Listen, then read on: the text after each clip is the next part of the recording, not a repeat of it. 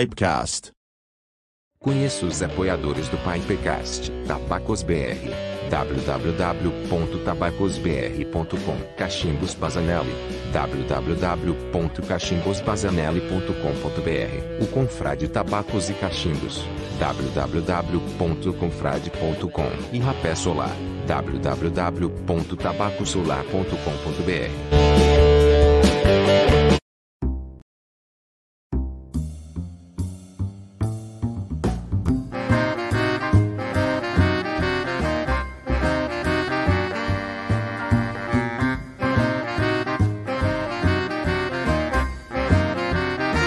Pipecast. Olá pessoal, bem-vindos ao Pipecast, o seu programa aí da terça-feira.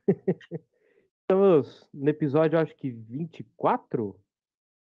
Eu não sei se é 24, mas é, deixa eu ver aqui. Estou fumando num Pedraza Pipes, né? É um Bent Billiard de Angico, achei bem legal.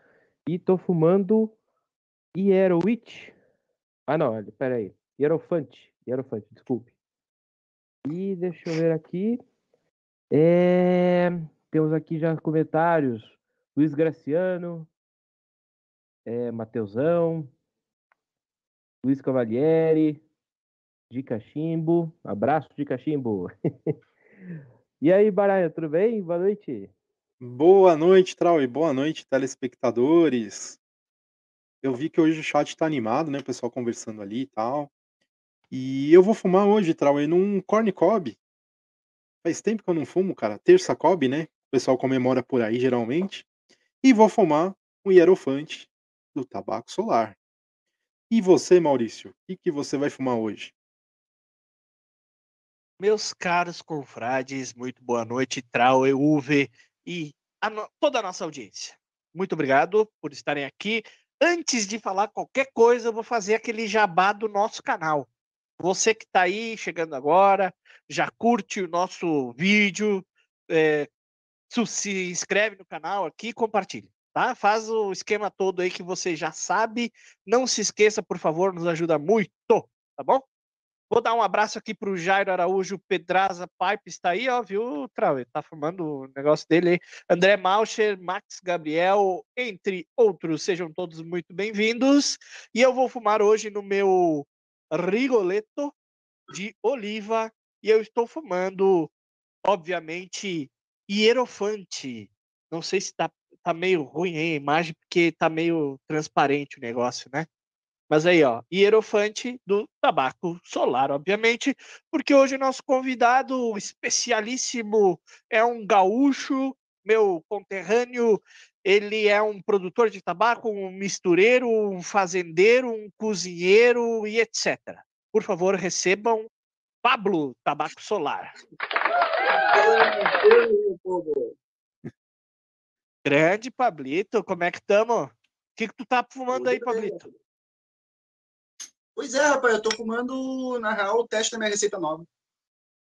Ó, oh, você ouviu primeiro aqui no podcast, hein? Não dá para falar o que, que é, assim, dar uma, uma surpresinha, assim, um gostinho pro pessoal do que, que é? Hum, não. é isso aí. Muito bem, você ouviu primeiro aqui no Pipecast e você continua sem saber nada. Beleza. É... Mas então, pessoal, o Pablo o Pablo é o tabaco solar. Né? Ele produz o tabaco solar. E eu gostaria, então, Pablo, que tu se apresentasse para a nossa audiência, conta um pouquinho da uh, tua idade, eh, o que tu faz, e, enfim, da onde tu é. Fica à vontade. Então, eu sou o Pablo, uh, tenho 33 anos atualmente, e hoje em dia vivo de ser mistureiro, né, que o pessoal está dizendo uh, de tabaco. A gente produz também as cordas que a gente faz aqui, que a gente trabalha, faço rapé. Hoje em dia eu vivo 100% de, desse ofício mesmo, assim. E sou natural de Porto Alegre, andei um pouquinho pelo estado, aí, plantei um, um, um cadinho aqui, um cadinho lá, e aí hoje estou de volta em Porto Alegre, faz uns cinco anos, eu acho, que eu voltei para Porto Alegre. E é isso. Acho que tem mais perguntas que vocês vão fazer para mim. Pra, deixou, pra várias, deixou várias sementinhas pelo estado, né? Mas só de plantas, no caso. Só de planta, acho. tá. Não, beleza. Bom saber. Né? Mas é, legal, Pablo. E como é que tu veio conhecer o tabaco? Sempre esteve na tua família? Tu teve alguma referência na família? Ou tu conheceu, virou uma paixão depois, porque tu conheceu de outra maneira? Conta aí para nós. Cara, eu nunca tinha tido contato com tabaco, muito pelo contrário, tinha preconceito, muito preconceito. Uh, eu fui acabar conhecendo o tabaco quando eu começo a trilhar o caminho que, que o pessoal chama de caminho vermelho, que é o caminho mais indígena. Então, uh, quando a gente vai para os ritos tradicionais dos indígenas, o tabaco é uma planta sagrada para eles. Porque no, no entendimento deles, o, o tabaco, assim, depende muito da tradição. Tem tradições que, que dizem que o tabaco é, é o próprio presente que Deus deixou no mundo por ele ter sonhado a criação e a criação ter sido tão bonita que ele deixou o tabaco para a gente sonhar junto com ele. Rapaz, Entre muitas outras coisas. Sim, tem vários assim aspectos que se modificam um pouco na, nessa idílica indígena, mas uh, todos concordam que é uma planta sagrada e que seria uma planta que eles chamam de maestra, seria aquela que tipo coordena todas as outras plantas de poder que eles consagram. Quando eu entro nesse meio, eu vejo que a prática do cachimbo é muito comum. Mas mesmo assim, eu demoro um ano e pouco assim para tipo realmente experimentar o tabaco assim, dessa forma assim mais cerimonialista. Né? E, e ali tipo que eu começo a, o meu caminho com o tabaco, só que muito Isso faz devagar. quanto tempo? Isso faz quanto tempo? nove anos, dez anos, acho, não sei. Por aí. Por aí. Ah, foi uma viagem, foi um caminho espiritual, quase assim, digamos, que tu fez. E... Não, literalmente. Tu, tu, tinha um preconceito, que é o que a maioria do pessoal tem, porque né, é bombardeado por um monte de notícia, um monte de, de informação, uh, verdadeira ou não, né? e tu foi mudando porque tu foi nesse, avançando nesse teu lado espiritual, conheceu o tabaco através da questão indígena em si. Exato. E tu não abandonou isso até hoje, né? Na verdade, é muito forte isso nos teus tabacos e nos teus rapés e, e em tudo que tu faz ali do, do tabaco solar. Sim, com certeza. Esse eu, nome, inclusive, eu... esse nome tem alguma coisa a ver com, com essa questão indígena? Cara, tem a ver, sim. Foi um, foi um processo, né? Porque quando eu comecei uh, a produzir tabaco e tudo mais, literalmente, cara, assim, eu comecei assim, ó, sem nada. Zero, zero. Então, o que, que eu fazia? Todos os pacotinhos que eu produzia, eu cortava a mão. Então, tipo, eu, então o que, que eu fazia? Eu fazia um processo assim que, tipo, eu abria a corda e eu secava ela no sol, aí eu botava em bacias, aí eu começava a meio que de chavar na mão, assim, de início o tabaco, e sempre tudo com uma questão muito do sol. Então, eu comecei a me ligar assim, pô, a semente de tabaco ela é de tal forma que tipo tu não enterra ela, tu joga ela tipo superficialmente nos canteiros para que ela ela precise daquela luz direta ali a água para ela quebrar a dormência. Então tipo eu comecei a me ligar que todos os processos eram muito entrelaçados ao sol, assim. Uh, desde tu pardear uma folha num giral no sol para tu poder depois enrolar, desde tu ter que uh, apurar o melaço da, da torção da corda porque tipo tu precisa do sol para isso também. E aí eu, cara, todos os processos são solares relativos à planta. E aí veio o nome tabaco solar porque ficou meio óbvio assim para mim. Então tem a ver também com tudo que eu vivi em relação à planta. Muito interessante, hum. legal. E mas tu, tu tem um lado meio esotérico também, né? Os nomes dos teus tabacos uh, remetem a não só coisas indígenas, né? Mas me corrija se eu estiver falando uma bobagem muito grande, tá? Mas algumas coisas esotéricas, né? Tipo hierofante. O que, que, que, que significa hierofante, por exemplo? Hierofante é uma figura arquétipa, né? Como sumo sacerdote de alguma linha espiritual bem organizada e coisas assim. Então ele ele seria assim o sumo pontífice quase, sabe? De alguma coisa. Ele Ele é, seria aquele, aquele lugar onde a gente se coloca para realmente observar o mistério, além da dualidade, os aspectos herméticos da vida, enfim. Então, é uma posição que nós todos podemos nos colocar em meditação junto com o tabaco para realmente compreender certos mistérios dessa jornada, né, que é a vida. Entendi. Ô, ô Trau, eu vou pedir, já mete aquela perguntinha lá.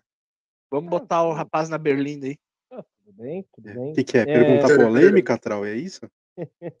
Então, nós tivemos uma pergunta aqui no Instagram que eu achei interessante, olha. Pablo, o seu Jaguari é original ou é só um produtor que tem original? Como é que é? Repete a pergunta. Se o seu Jaguari é o original. Olha, eu vou ser bem honesto para vocês, eu não saberia dizer qual é que é o Jaguari original. Aí alguém tem que pegar e começar a fazer toda uma decodificação genética do troço para ter rastreabilidade e ver o que, que é a origem do Jaguari, cara. Porque Achar os fósseis de verdade. Jaguari, né? Achar os fósseis de achar os fósseis de Jaguari, Vai né? saber, pra ver. né, cara? Vai saber né, o que, que é o original, não. Eu não sei, eu posso te dar certeza. Mas é Jaguari que você utiliza, né? Sim. Então. Aliás, hoje, hoje quem, quem faz todo o meu Jaguari é um produtor da região do Vale do Jaguari.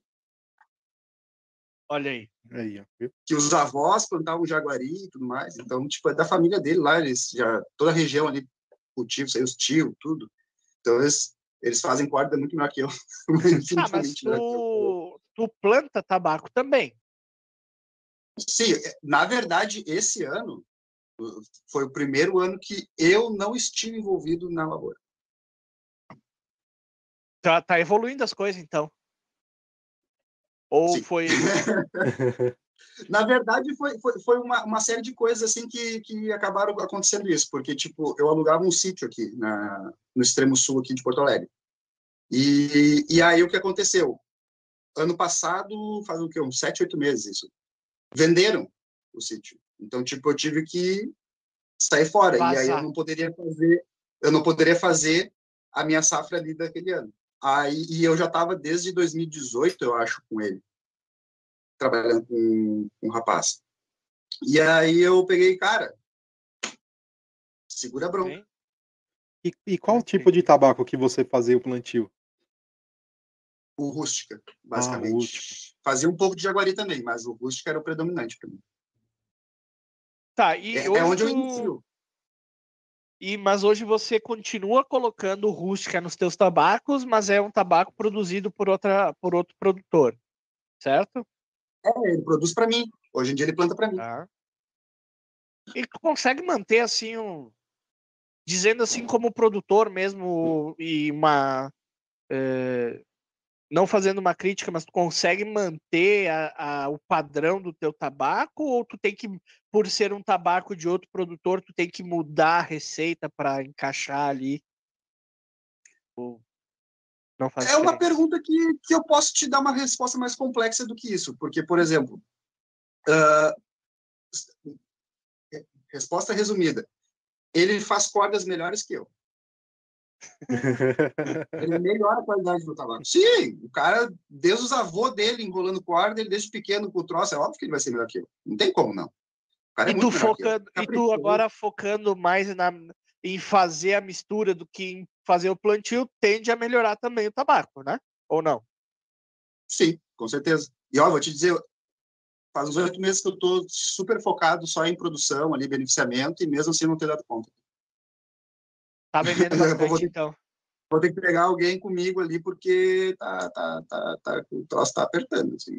É isso, não que para nós, é isso que nós queremos ouvir aqui. Nós queremos ouvir Exatamente. que os produtores não dão conta de produzir tabaco. Isso é, É. maravilhoso. É, é E- muito bom. Tá, e além do, do. Tu faz quantos rótulos hoje de tabaco? De tabaco são seis, se não me engano. E Seis. mais agora eu lancei um. É, tem uns assim, tipo um cumbaiá ou um tabaquinho de rolar que eu tenho ali, mas não chega a ser bem propriamente de cachimbo. Assim. Certo? E tu tem mais quantos rótulos de rapé? Ah, hoje eu tô com 23. E depois tu produz outras coisas ou só tabaco? Cara, eu produzo, eh, eu beneficio o tabaco em pó para os feitores de rapé do Brasil e de fora do Brasil. Uh, eu produzo a corda já moída grosseiramente para aqueles que querem beneficiar para pó dos seus rapés do caminho vermelho.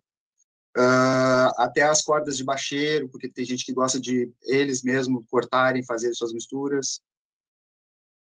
No geral, eu pego, eu, te, eu trabalho com as cordas, eu trabalho com o beneficiamento para feitores das, das cordas, de, em vários processos.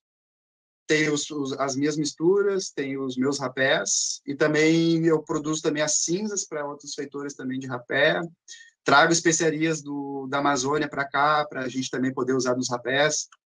Vendo cumaru, vendo imburana, agora trazendo catiçaral, algumas ervas que a gente não tem muito conhecimento para cá.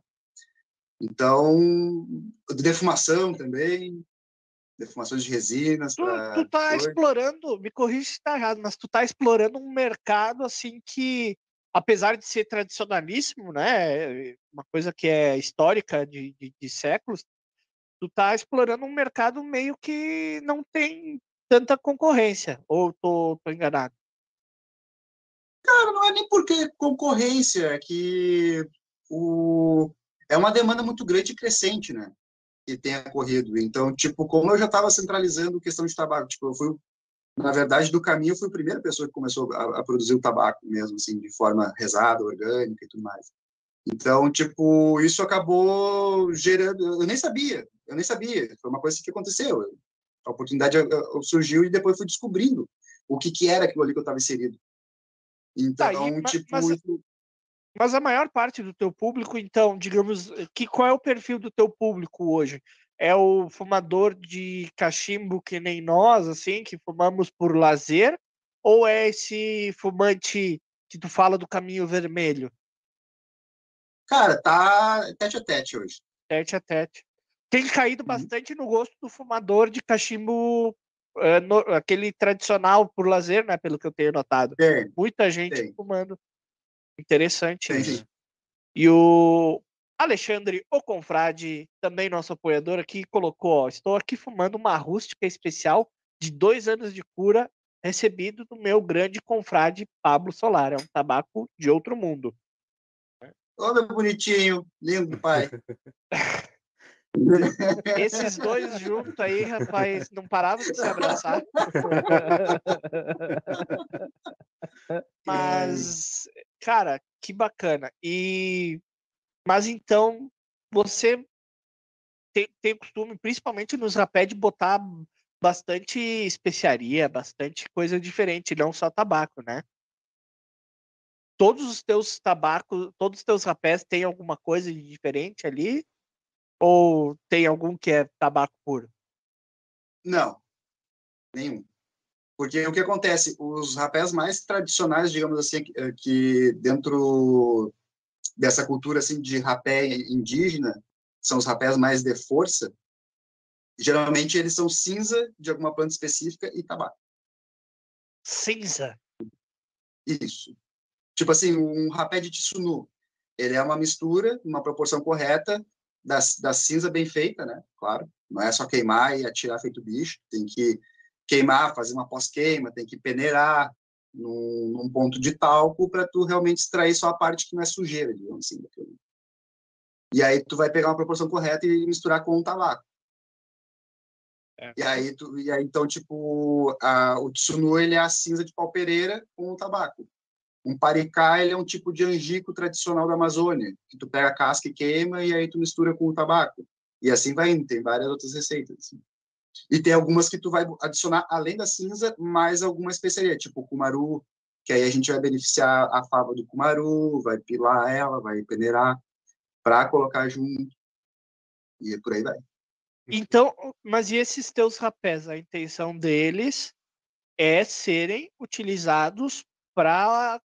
Que nem já pegando de gancho aqui a pergunta do Benê, ele é um tabaco mais utilizado para essa questão ritualística ou tu já ou tu fez ele eh, pensando nessa nesse caminho vermelho, mas uh, trazendo um tabaco para ser apreciado do, do, de, de forma de lazer, assim? Cara, então, eu vou ser honesto assim, ó, é, essas dicotomias sempre surgem no caminho. Eu tento não ser tão hipócrita, vou ser bem honesto. Então, tipo assim, uh, o que, que é rezar? Aí eu vou te dizer que tu tá usando de uma maneira certa ou errada. Eu, hoje em dia, eu penso diferente, cara. Eu acho que, tipo, às vezes a pessoa tá usando na teoria por lazer, mas ela tá fazendo o ritual dela em casa. Certo. Eu já acho que, por exemplo, assim, eu não gostaria que meu rapé fosse usado para os caras ir na rede. Os caras chapados. E já, Sabe, já isso- era, já era, porque o Uve, É, tipo, isso é um troço que O- me incomodaria. Assim. o Uve é baladeiro, mas, tipo- cara, e ele tá com o teu rapé aí É. agora. É, tá perdido, tá perdido. Mas é, eu vi que utiliza muito da medicina indígena, vai, vamos, vamos colocar esse nome, né? Que eu vi que você utiliza muito rapé, com cada rapé que você utiliza ali, né? Tem uma erva diferente, tem um, né, uma adição diferente. E tem muita gente que procura o rapé, às vezes que não, né, não, não faz essa parte de indígena, mas justamente pela medicina do rapé, você tem notado esse tipo de- Claro. de, compra? Claro, claro, sim, com certeza. E é aí que mora a questão. Antes de ser um instrumento do caminho, o rapé ele é uma medicina. Então é tu dizer assim que um hospital não pode receber alguém de uma religião X.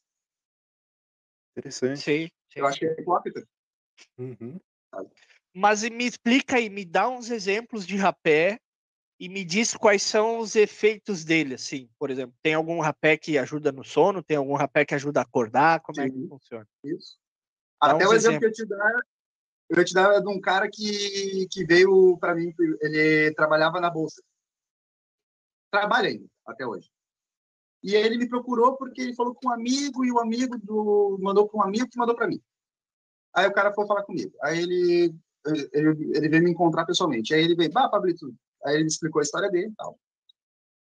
Ele fumava pa- palheiro o dia inteiro para meio que controlar a ansiedade, porque ele ficava o dia inteiro naqueles day trade de louco. E aí a moral do cara é o seguinte, ele não dormia mais. Tava com uma insônia galopante, tava, tava bem difícil assim para ele. E aí ele, cara, tu tem um tabaco que seja um pouco mais forte para dormir, não sei o quê. E aí eu vi que ele acendia um palheiro no outro ali, tragando e bem louco. E aí eu até falei para ele, cara, na verdade, tu deveria parar com o tabaco. Para, encerra esse ciclo aí. E aí ele, não, babá, isso aqui que me acalma, isso aqui. Eu, não, então acaba com esse tabaco e pega um rapé. E aí eu receitei para ele na época, foi o palicá, depois foi como um um ele é mais indicado. Ah, ele levou para casa, e aí, aí ele levou o rapé, beleza. No outro dia que ele mandou mensagem. E ele falou, pá, Pablito, cheguei em casa, ele levou um aplicador, me apliquei, e ele falou que ele só caiu para trás na cama e dormiu assim nove horas seguidas. Fazia muitos meses que ele não dormia. E aí a gente foi fazendo esse acompanhamento e hoje em dia o cara dorme tranquilamente. Ele não fuma mais o cigarro. Ele aderiu até o cachimbo. Hoje em dia, assim, tipo, só nos sábados, assim. E, e não é uma pessoa que estava ali no caminho, mas serviu a medicina para ele, sabe? Uhum. Perfeito. E tu tem algum, tem algum rapé assim que, de- que faz o cara ter uma viagem astral, assim, ou não? Cara, existem rapés para isso, mas eu não, não trabalho com eles abertamente. Depois a gente fala em particular, então. O Germano aqui, um, um o, o Germano tá xingando todos os nossos convidados anteriores, dizendo aqui, ó, finalmente um Pipecast com alguém interessante. Você só tem chamado uns malas. Aí tá falando aí, né, dos nossos convidados anteriores, Ah, o tio obrigado. Germano faz tempo que eu não vejo, que eu não falo o tio Germano.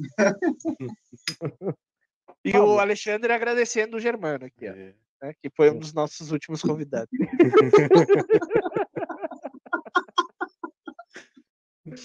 É. Pablo, eu achei interessante no rapé que você enviou para nós, por exemplo, o Kumaru, que ele tem uma moagem bem fina, né, cara? É, é padrão essa moagem fina nos seus rapés? É padrão e tem gente que acha que é grosso. É mesmo. É, porque, tipo assim, ah, rapés mais tradicionais do Acre, eles são um ponto de talco. Talco mesmo. Talquinho, assim. É, o pessoal que. Nós nós estamos acostumados mais com o rapé, às vezes o rapé alemão, né? Que é grosso, úmido. Isso. É. né, O rapé indígena é quase um talco. Exato. É. Legal. E ele é feito para utilizar o Curip, né? Curip é o nome, né? Da Uhum. ferramenta. Isso. Ele não é feito. Tem aí pra mostrar, só pra gente Eu, ver? isso que eu falar, vou pegar aqui. Pega lá, pega lá. Sua ligação é muito importante para nós. Então. Hora Beleza. Vamos por aqui. Aí. Isso é um curipe. Hum, E como é que usa esse É negócio? isso aí? que eu ia perguntar. A gente bota o rapé na mão. E aí a gente serve aqui pela frente. Certo? E. Serve. E, e ele tem que ficar em- no Ah. ponto lá em cima do nariz. Ele tem que subir a narina, não é isso? Ele tem que fazer a volta. Sente ele fazendo a volta aqui, ó. Ah, Se- dependendo da finura do rapé, tu sente ele cair na garganta, quase que instantâneo. entendi. Caramba, isso aí ah, entra E rasgando. esse né, daqui, e esse Opa. daqui é o tepi.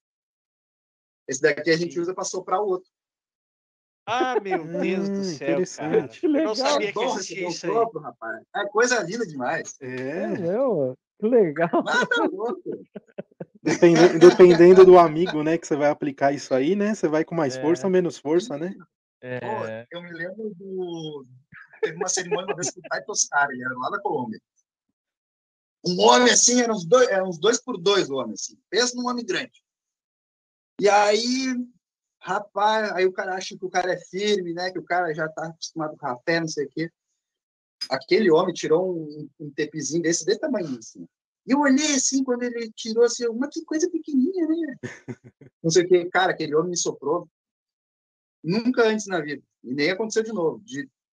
Quando terminou o primeiro sopro, eu só consegui virar pro balde e vomitar. e ele me cobrando, tipo, vamos, te levanta, te firma, vamos, homem, não sei o quê. E eu já aqui meio bambeando, me soprou ali outro, não sei nem como é que eu cheguei no meu assento. caraca. Tá, mas é, Ah, que e- coisa boa, rapaz. Desmonta o homem. é, o rapé indígena, já deixamos o disclaimer aqui. Me corrijam se eu estiver errado, mas rapé indígena não é para amadores, né, cara? É, não é. para amadores. Não é para amador. Apesar que o Cara, Kumaru tem dele eu consegui usar para recreativo, mas eu usei pouquinho, né? Como com a, com, a, com, a, com a pinça, né? Que a gente faz com a mão e tal. É, o desafio hoje eu vou experimentar o Kumaru pela primeira vez É, ao vivo aqui. Mas uh, se você quer ver essa cena, né, e de repente ver alguma gafe minha, É, continua por aí. dá um close aí nele, bro. É, a hora que ele agora ser. não. É, Deixa mais adiante, né? Que se, Ah, der, beleza. se der zebra, daí já foi um pouco mais do Tá programa. É, mas eu, eu fiquei imaginando. Não, eu acho que acho que o Brian. O Brian se, se eu fosse fazer esse negócio aí com o Brian, ele, ele não ia perdoar, cara. O Brian, o Brian não ia perdoar.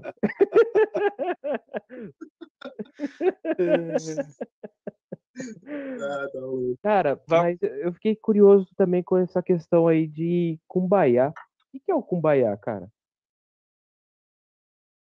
Então, cara, eu acho, tenho para mim que que o, o cumbaiá verdadeiro ele não leva tabaco.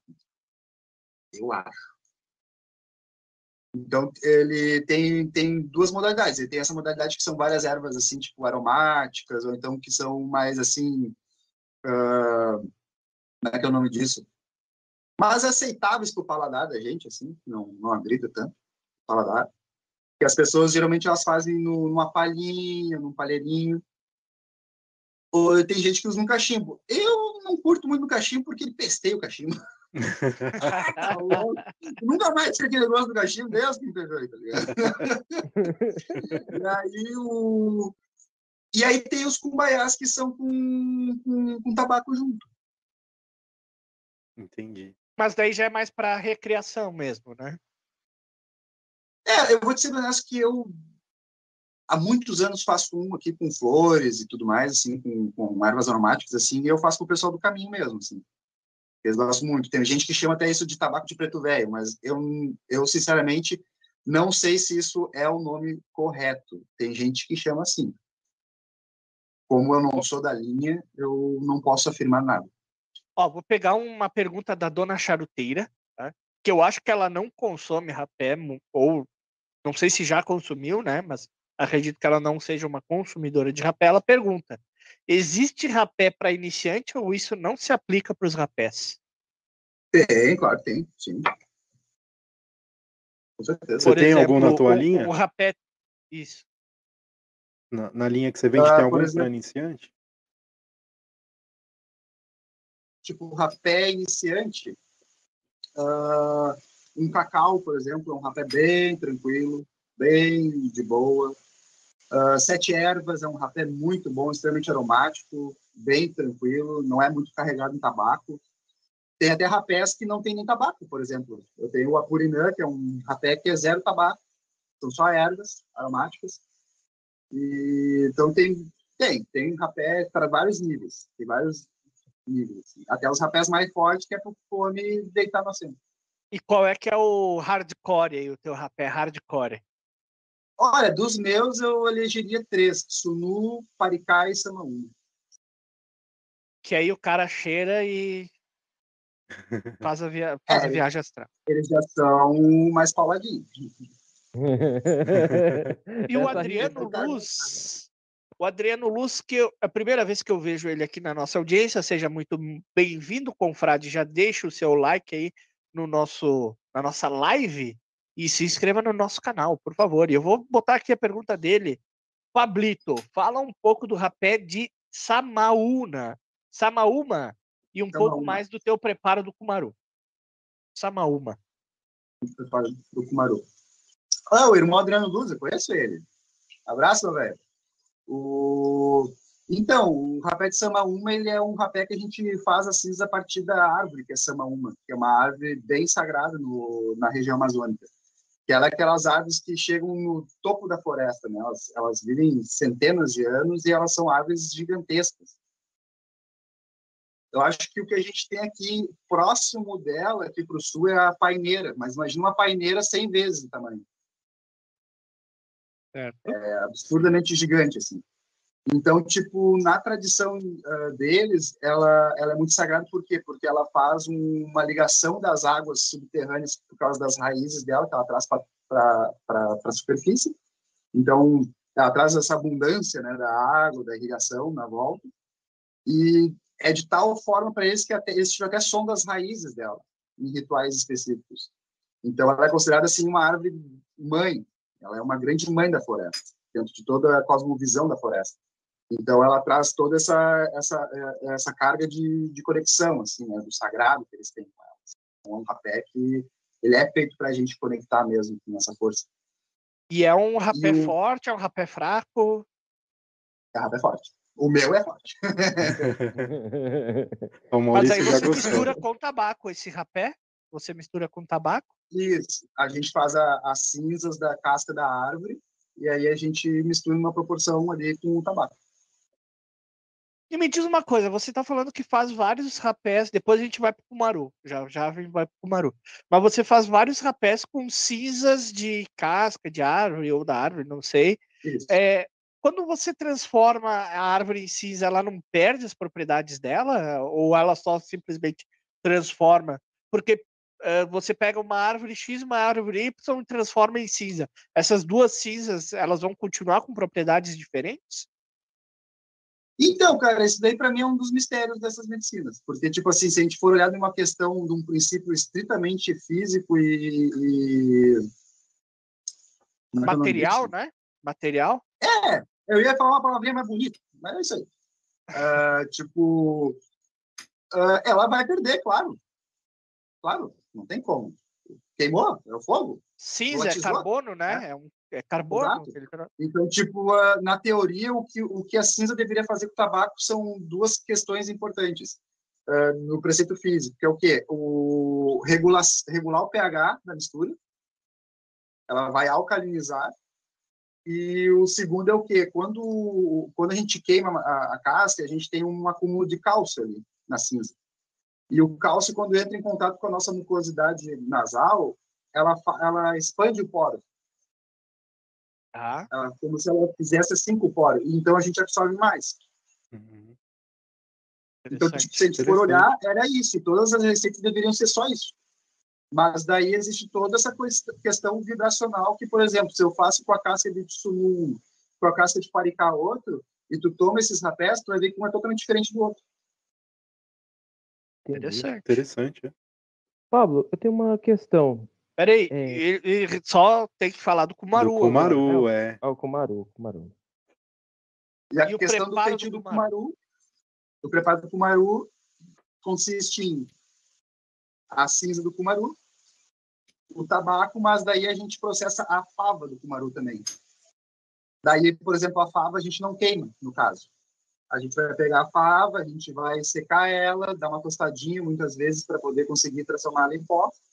E aí a gente vai peneirar ele fininho e misturar a receita. Então, tipo, o kumaru é um tipo de tabaco que é quando o tipo de tabaco, tipo de rapé que quando tu tu tá fazendo a utilização dele, eh, tu vai ter realmente as propriedades medicinais dele bem vivas ali, porque através da fava,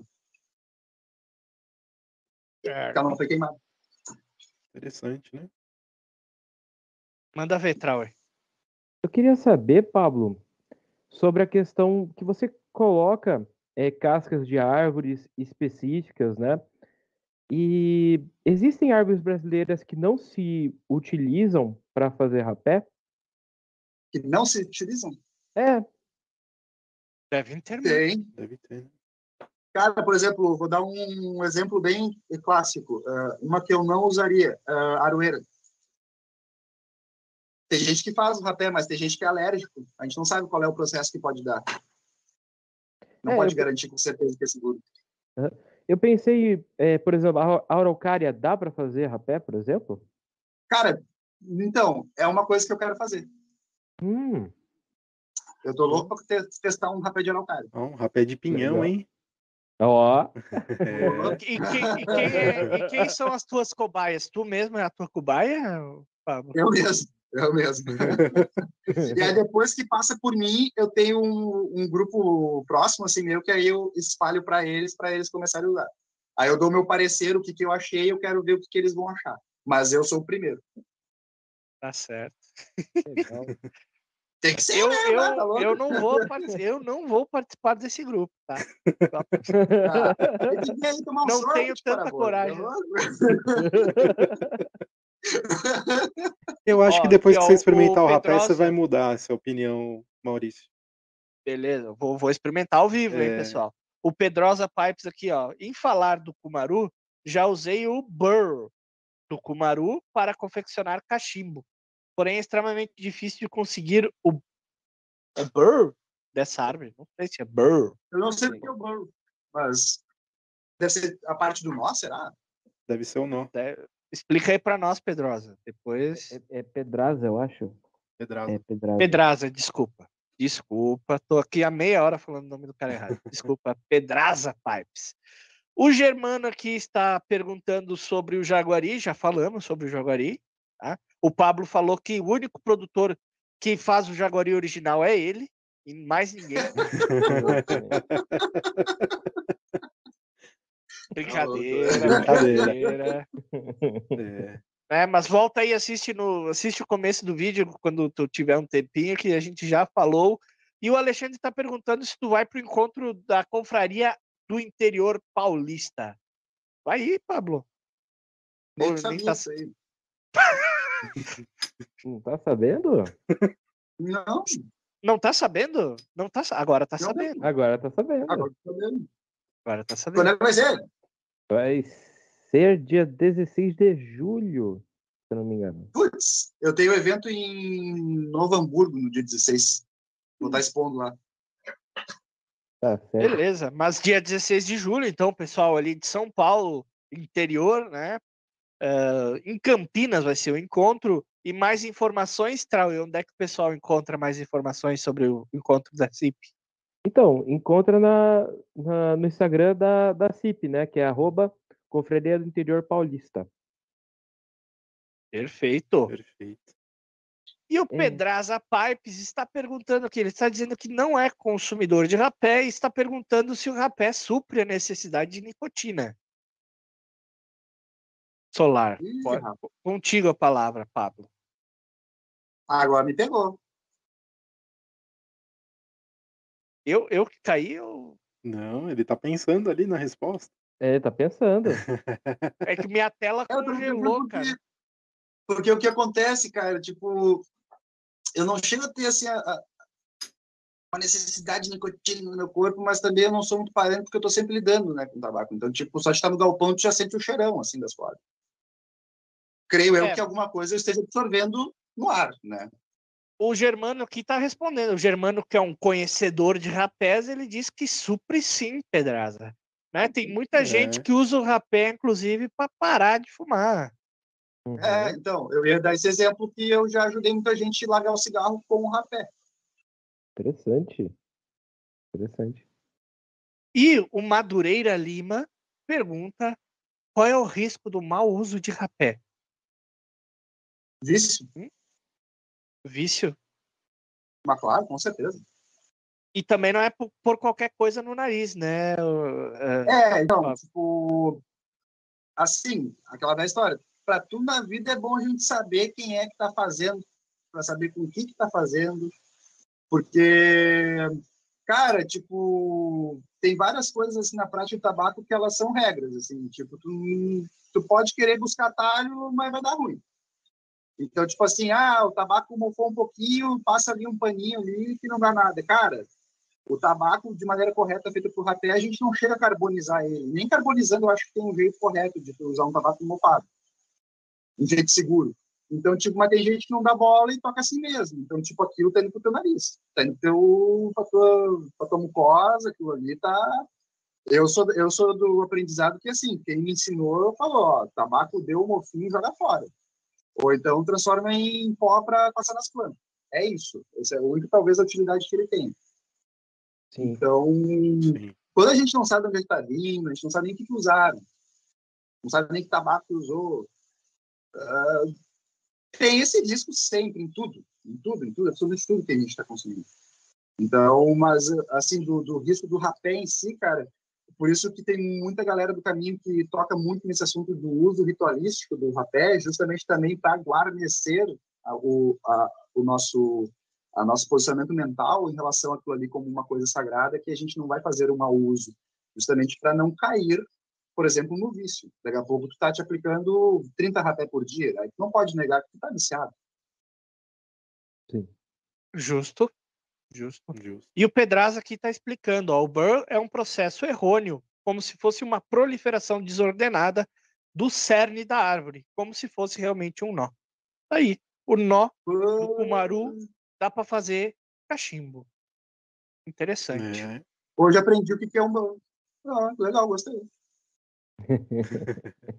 E o Rubens Costa está perguntando sobre o rapé sem o tabaco na sua composição. Qual a sua opinião disso? Já falou que tem tabaco sem rapé na composição, mas já aproveitando a pergunta, pode falar de novo. Sim, cara, o rapé sem tabaco ele tem, na verdade, muitas utilizações.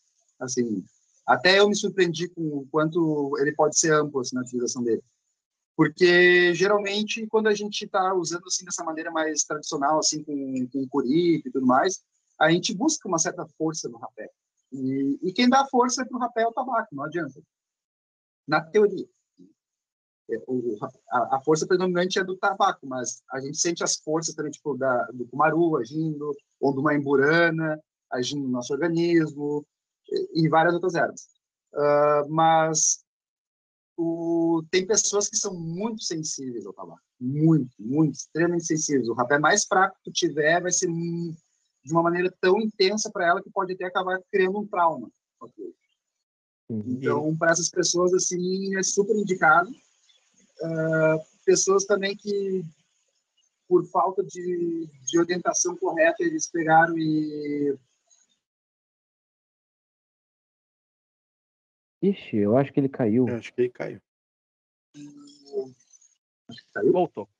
Voltou. Voltou, voltou. Voltou. voltou. Deu um apagão aqui. É, deu uma viagem. Aí eu tava falando que, então, tipo, também pessoas que, às vezes, por serem muito sensíveis, elas acabaram, por, por má orientação, sendo sopradas, por exemplo, um rapé extremamente forte de início.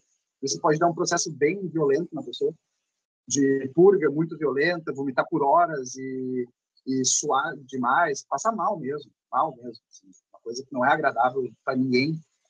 E acabam ficando com trauma, é uma maneira de recuperar a pessoa com rapé, sem tabaco. O caso dos vícios também, uma pessoa que acabou se viciando em rapé, usar um rapé sem tabaco é uma maneira de reverter esse processo. Aproveitando essa pergunta do, do rapé sem tabaco, eu queria te perguntar é, o tabaco que você utiliza para fazer rapé, ele é uma mistura de vários tabacos? Porque geralmente quem faz o rapé, ele não fala qual tabaco que tem na composição, né? Então eu queria saber, é uma mistura de vários, vários tabacos que você utiliza ou é só apenas um tabaco que você utiliza ali para fazer o rapé?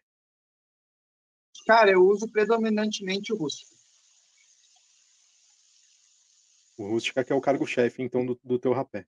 É, eu uso em todos. Ô, não fala muito, Pablo, que aí é concorrência, viu? A concorrência tá de, de olho. Tá. Não tem muito Sanoé, não. Ó, o Benê aqui tá falando uma coisa muito verdadeira. Ó. Ele toma de 10 a 20 pitadas de rapé por dia há mais ou menos 4 anos, sem pular um dia e não é viciado. Concordo. É, agora, se passar para 21, 22, aí começou a viciar. É. Começou a viciar. É. É. Mas, ô, ô, Pablo, eu queria saber, o pessoal que gosta do rapé indígena, né, que também está ligado a essa questão espiritual indígena, eles é, se reúnem na internet da mesma forma que é, a gente, por exemplo, que está inserido é, nos grupos de cachimbo, ou, ou não, eles não ficam na internet, essas pessoas? Não, tem vários grupos, assim, com milhares de pessoas nesse meio, assim. O pessoal se reúne a full.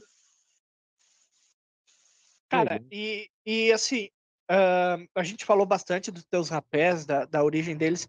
Aonde é que tu aprendeu a fazer esses rapés? Al- Algum indígena te ensinou? Tu pesquisou na internet? Como é que tu aprendeu a fazer essas receitas? Quem me ensinou a fazer rapé pela primeira vez é, é um irmão do caminho, que é o Sávio Andrades. Ele é ali de São Leopoldo. Ele foi o primeiro a me abrir, assim. ah, como é que fazia, ele me ensinou a fazer o primeiro feitio que eu fiz. E depois eu fui pegando muita coisa com, com o pessoal do caminho, indígenas, não indígenas, todo mundo, assim. Tudo foi agregando, assim, uma nova técnica, ou então uma percepção diferente sobre o feitio, e tudo isso foi agregando, e aí também aconteceu o meu próprio processo de aprendizagem fazendo.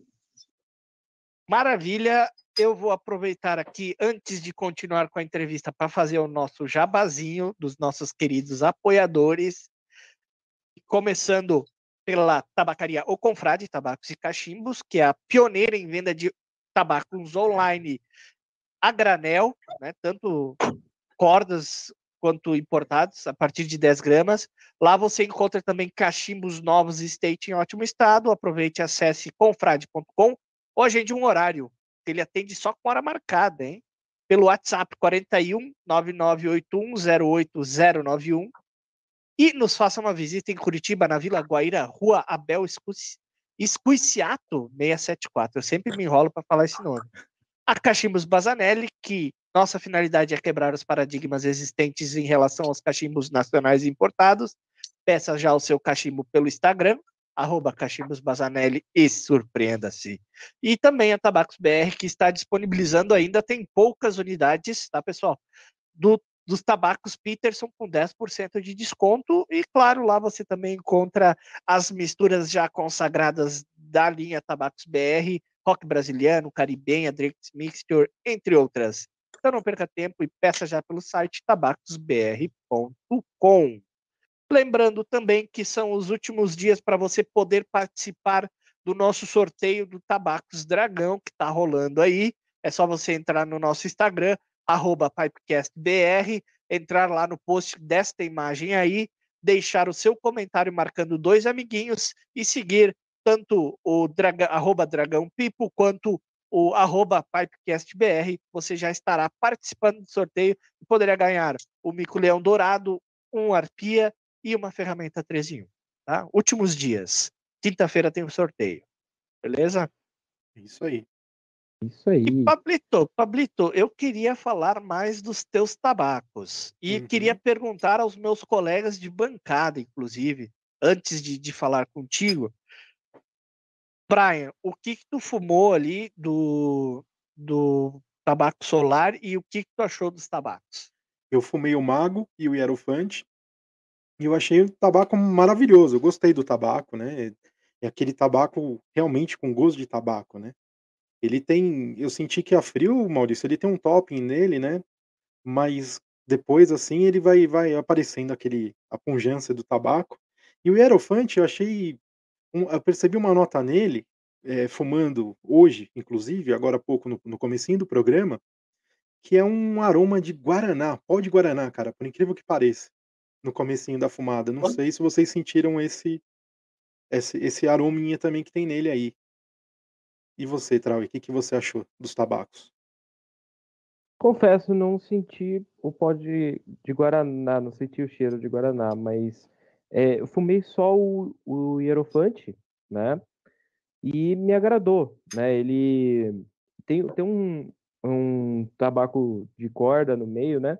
Da mistura, que é, uma, é um tipo de tabaco que eu é, gosto de fumar, né? Não toda hora, mas de vez em quando.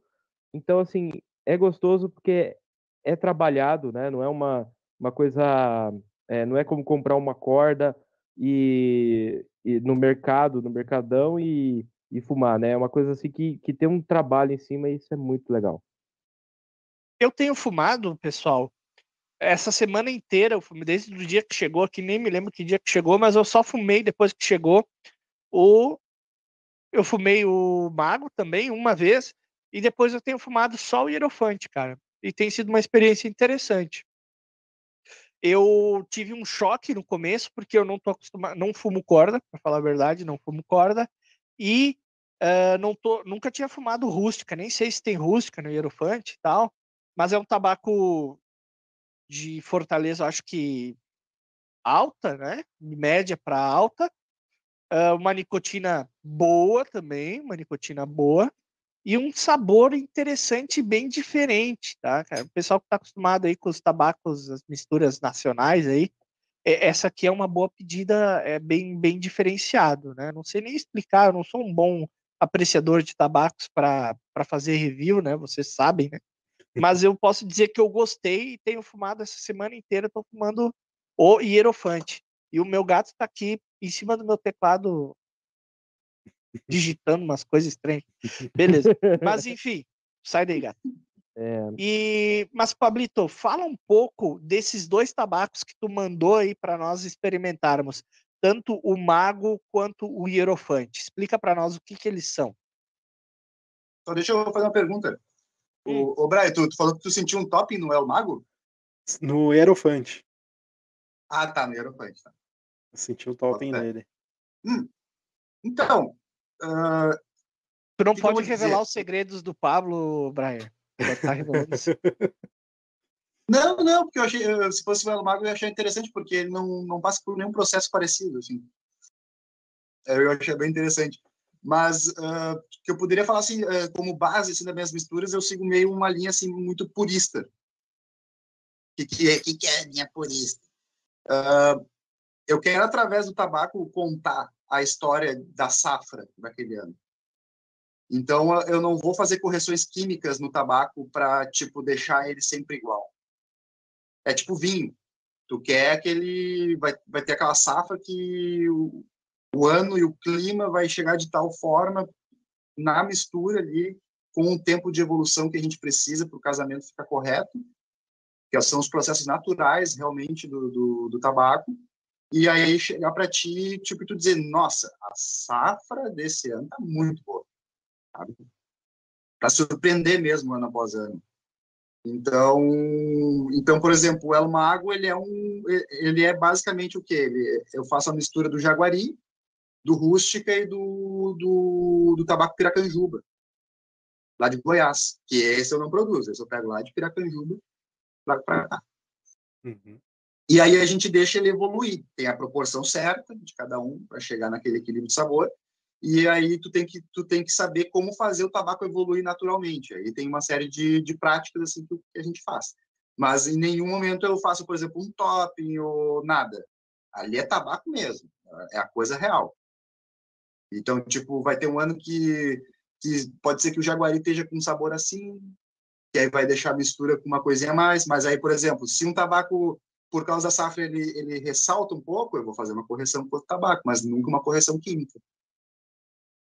O hierofante já ele é um tabaco que já ele recebe mais trabalho. Eu já maturo eles. Então eu faço caixa térmica, eu vou eu vou pegar ficar ali um mês trabalhando aquele tabaco, fazendo a troca gasosa, na mas mais no intuito de que de, de acelerar a evolução daquele tabaco, para que ele fique mais redondo. De praxe, eu acho que a corda ela é um, um assim um, um produto muito bom. Só que para ela ser boa, ela precisa de trabalho, assim. Não, tu, tu simplesmente cortar ali direto, ela não é um produto assim por si só bom. No sentido de que, uh, pela própria constituição do processo de feitura da corda, que é uma fermentação anaeróbica ali no meio, a grosso modo falando, quando a gente corta a corda, ela está ainda muito com acidez proveniente dessa, dessa fermentação. Então, a gente tem que trabalhar ela, a gente tem que saber o que fazer com ela no pós-processamento. Às vezes demora meses no pós-processamento da corda, então tu tem que ter um, uma cabeça que tu fica já calculando os processos, sempre. E aí ela vira um, uma coisa maravilhosa, assim, um rústica maturado, assim, por exemplo, uh, o rústica maturado, ele, ele, ele veio mesmo, assim, para mim, por exemplo, num, numa troca com o Dragão, do, do Tabaco Dragão. E só que isso me, me remeteu muito a um tabaco uma vez que, que eu tinha dado para minha mãe, um rústica, bem fortão, que era de 2016, e aí ela deixou num pote lá e ficou uns 4, 5 anos lá, atirado no canto. E aí ela veio me mostrar. E aí eu olhei aí, rapaz. Que na época tinha uns 4, 5 anos. E, cara, era perfeito. Era um tabaco perfeito. Ele não tinha nenhuma aspereza, ele era redondo, ele aveludava o sabor na boca, a textura do sabor. E aí eu, cara, realmente, corda, ela exige um tempo, ela exige um, um trabalho a mais depois para ela realmente conseguir alcançar sabores que a gente não está acostumado, mas que são palatáveis e que, e que também, ao mesmo tempo, nos levam uma experiência, né, a mistura. Eu sempre tento levar uma experiência. A gente está também aqui experienciando o tabaco. O que, que ele traz com, com a força dele, o que, que ele traz com os sabores, o que, que ele vai nos remeter.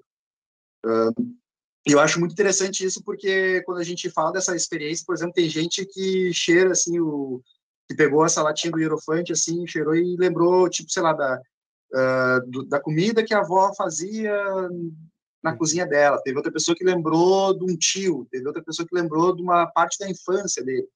Então, tipo, tudo isso também é a carga sensorial que, que o tabaco traz para nós. Né? Sim. E eu acho isso muito interessante. Então, tipo, eu sempre tento trazer um pouco dessa experiência, até os rótulos e, a, e o pensamento é um pouco do, da energia que a gente está lidando quando a gente está com, com, aquele tabaco. Inclusive. Então, o Hierofante é o primeiro tabaco que eu realmente maturo todos os tabacos. E é a primeira mistura que leva a Virgínia, que eu comecei a fazer. Inclusive, ele me remeteu a frio, é, analisando ele a frio, eu tive também a sensação de um, de um bolo de banana, assim, um negócio bem o que você está falando, sabe? E, e eu queria ressaltar também, Maurício, que eu esqueci de falar, que nenhum tabaco que eu fumei dele pegou na língua e na garganta, cara. Isso é muito bom, cara. O tabaco dele. Isso vê... eu vou, te, eu vou falar, Brian. É, eu fumei, tive a oportunidade de conhecer o Pablito em Curitiba, né? A gente está uhum. tão pertinho aqui, fomos se conhecer lá em Curitiba, né? Mas enfim. Não, a gente se conheceu em Porto Alegre, rapaz. É, mas a gente não conversou, a gente só não, se não viu lá. É. é, a gente foi conversar, se abraçar, né? Se né, paramos por aqui, Oi. vamos parar por aqui. Dormimos no mesmo hotel. Dormimos no mesmo hotel, um quartinho do lado do outro, né? De madrugada, não vou falar o que aconteceu, mas enfim. É, a gente se conheceu lá em Curitiba e, cara, fumei o teu tabaco Jaguari, né? acho que era eh, só Jaguari aquele tabaco tu me ofereceu. E eu já tinha fumado Jaguari e confesso que não me apeteceu. Mas aquele Jaguari que tu deu para fumar, eu fumei achei interessante e depois tu me falou, né, que aquele tabaco é um tabaco maturado, não sei quantos anos, é, num, numa barrica, né? Quase um perique. A diferença é que não era prensado, né? Mas conta um pouquinho. Não, não. Então, isso, Brian, é, antes do, do, do, Pablo falar um pouquinho do, desse jaguari, é, eu acho que essa questão de pegar na língua é justamente o que o Pablo estava falando, né? A, esse processo de maturação, de cuidado do tabaco, ele a, dá uma arredondada no tabaco, e mesmo os tabacos fortes, eles não ficam apesar de você sentir a fortaleza, eles não ficam agressivos, né? Então não pega nada, realmente, assim, ó. É, tem aquele tabaco que tu fuma, às vezes tu até gosta, mas começa a dar aquele nó na garganta, sabe? Começa a dar aquele nó na garganta. E esse aqui não, eu tô fumando, ele é forte, eu achei forte, mas ao mesmo tempo ele não dá aquele nó na garganta, não queima a língua, nada disso, cara. Então é bem interessante mesmo. E fala do Jaguari, dessa experiência que tu fez aí, Pablo? Não, ele é um tabaco assim que geralmente eu tenho, que são umas reservas assim que eu tenho. Então esse Jaguari que eu levei para lá, ele é quatro anos e meio envelhecido, naturalmente. Quatro anos e meio, quatro anos e meio. Ele está evoluindo naturalmente. É para acompanhar a evolução do, do, dos, dos certos tabacos assim. Então ele evolui muito bem, muito bem. É, eu sempre tenho falado aqui que um dos problemas dos produtores nacionais, isso não é culpa do produtor, mas é uma questão até econômica, é difícil para o produtor é, guardar tabaco por muitos anos, porque isso é dinheiro tá parado, entendeu? Tu vai fazer uma plantação e vai deixar o tabaco parado, tu não tá vendendo ele, né? E tu não tá fazendo o giro. É, tu faz poucas é, tu deixa pouco tabaco reservado para esse tipo de experiência ou todos os teus tabacos passam por algum tipo de envelhecimento e etc? Eu poderia dizer que todos os tabacos passam por um tipo de envelhecimento. Poderia dizer tranquilamente. Mas então, a minha intenção, é, ano após ano, é que esse envelhecimento seja cada vez maior. Então a organização é essa, assim, que tem sido. Tu, tu tá investindo nisso. Então, por exemplo, tu tem tabaco hoje aí que tu tá guardando, começou a guardar esse ano para daqui cinco anos. Tem essa programação. Eu já tenho tabaco de, eu já tenho tabaco de dois, três anos já que eu tô começando agora a abrir, que a gente vai cuidando e tudo mais, porque, cara, é muito recompensador, entendeu? Tu poder acompanhar a evolução de uma coisa que, tipo, não existe nem na literatura do mundo do tabaco. Como é que é que evolui esse tabaco? Como é que, por exemplo, uma corda de meio do rústico evolui, um bacheiro ou uma ponteira, que são coisas completamente distintas uma da outra, mesmo que seja do mesmo, do mesmo tipo de planta. Uh, que tons que ele vai atingir, o que, que ele pode oferecer para nós, né? Até para outras pessoas que fazem mistura. Uh, é, são riquezas assim que estão ainda aí para ser descobertas. Então, tipo, para mim compensa muito, assim, muito, muito, muito, assim, ter essas essas reservas. Assim. Cara, que bacana. Meus parabéns. Já, parabéns, já tô dando os parabéns antes. Do... Mas isso é muito legal, cara, porque é assim que a gente vê que as misturas importadas, que são tão apreciadas entre os fumantes uh, recreativos, aprecia-se muito as misturas internacionais porque elas têm esse, todo esse cuidado de envelhecimento e, e também eu acho que é diferente, né? Você envelhecer um tabaco por processo natural ao tempo e forçar um envelhecimento é, por processos né, da, da caixa térmica, outras coisas assim, né? Tô errado? Não, é, é completamente diferente. Tu alcança nuances de sabor assim maravilhosas com ele evoluindo naturalmente. É muito bom. Paulo, isso que você falou das cordas, né? E é mais ou menos o que eu, o que eu o que eu estava pensando assim sobre, sobre o seu tabaco, né? Que a corda, ela trabalhada, que ela se mostra o bom tabaco que ela é, né? É, e essa questão também de, de guardar, né? São práticas que o pessoal usa muito lá fora, né, cara? Sim. Hum. Eu vou te ser bem honesto que como muita coisa do, do processo assim de, do, do, do, meu caminho assim tipo aconteceu assim de maneira meio que espontânea não foi muito planejado Então, tipo, quando eu vi o primeiro tabaco, assim, que ficou dois anos parado, eu já comecei a ver que o troço mudava, assim, de figura completamente. E depois, quando eu, ali por 2020, quando eu comecei, acho que foi 2020 ou final de 2019, que eu entrei em contato com o Edu, do Cachimbo, Cachimbos Fumegantes, que aí ele foi lá no sítio, ele conheceu o meu galpão, como é que a gente fazia, tudo. Tem até um vídeo no canal dele, lá do YouTube. E que eu entrei em contato com essa literatura um pouco mais técnica, onde realmente existe assim uma literatura que te conduza a certas práticas já conhecidas e que tipo te, te explica um pouco o que, que acontece ali. Né? Então, o tabaco por excelência, por pela estrutura dele, dos compostos nitrogenados dele, eles precisam de tempo para evoluir. Por mais que tu acelere processos que nem a corda acelera muitos processos desse dessa desse dessa apuração dos pontos, mesmo assim ela precisa ainda evoluir muito. Então, Sim. tipo, cada vez fica mais evidente que, que chega a ser uma judiaria a gente não fazer esses processos, assim, porque tu, o produto é muito superior, assim, o, o, tabaco que tu vai oferecer é muito superior. Sim, só que esse tempo da, de guarda do tabaco para cachimbo que você é, tem feito, ele funciona da mesma forma com o rapé? O rapé você utiliza algum tempo de, de, de maturação, alguma coisa nesse sentido? O rapé, na verdade, o que ele tem é o quê? Eu faço a mistura cinza e tabaco, por exemplo, e ele tem um tempo de descanso para que estabilize a mistura.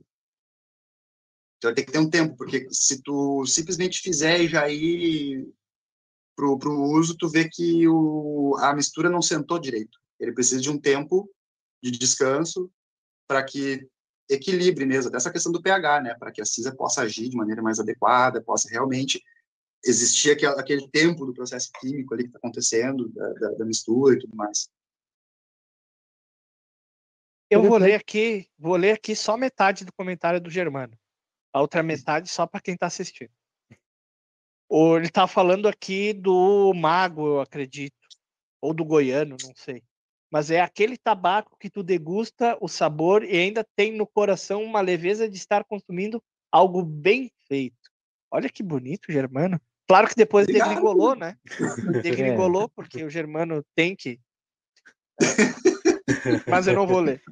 Mas vou ficar com essa, com essa mensagem bonita aí, né? Uhum. Pelo que eu vi aqui, os comentários do, do Germano, ele é um apreciador do tabaco solar, hein? É, eu, eu não tô conseguindo ler, Maurício, então para mim é perfeito. Eu fiquei com a, só com a mensagem bonita. Desculpa, Trau, eu te interrompi. Pode fazer a tua pergunta aí. Não, você falou do tempo da, do rapé, né? Isso são semanas, meses? Eu queria só ter uma, uma noção, assim, do que, que é a guarda do, do rapé. Cara, geralmente algumas semanas. Ah, então é curto tempo. É curto tempo? É curto, é curto. Ele não precisa de tanta evolução.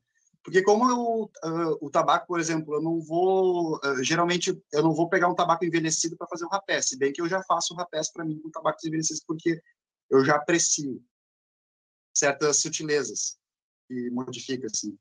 Mas de praxe assim, ele até perde um pouco da força. E não fica tão forte o tabaco. Então, tipo, para quem aprecia um rapé com muita força assim, é um desperdício. É melhor tu simplesmente usar aquele tabaco que tu tá guardando para fazer uma mistura onde a gente realmente aproveita os sabores.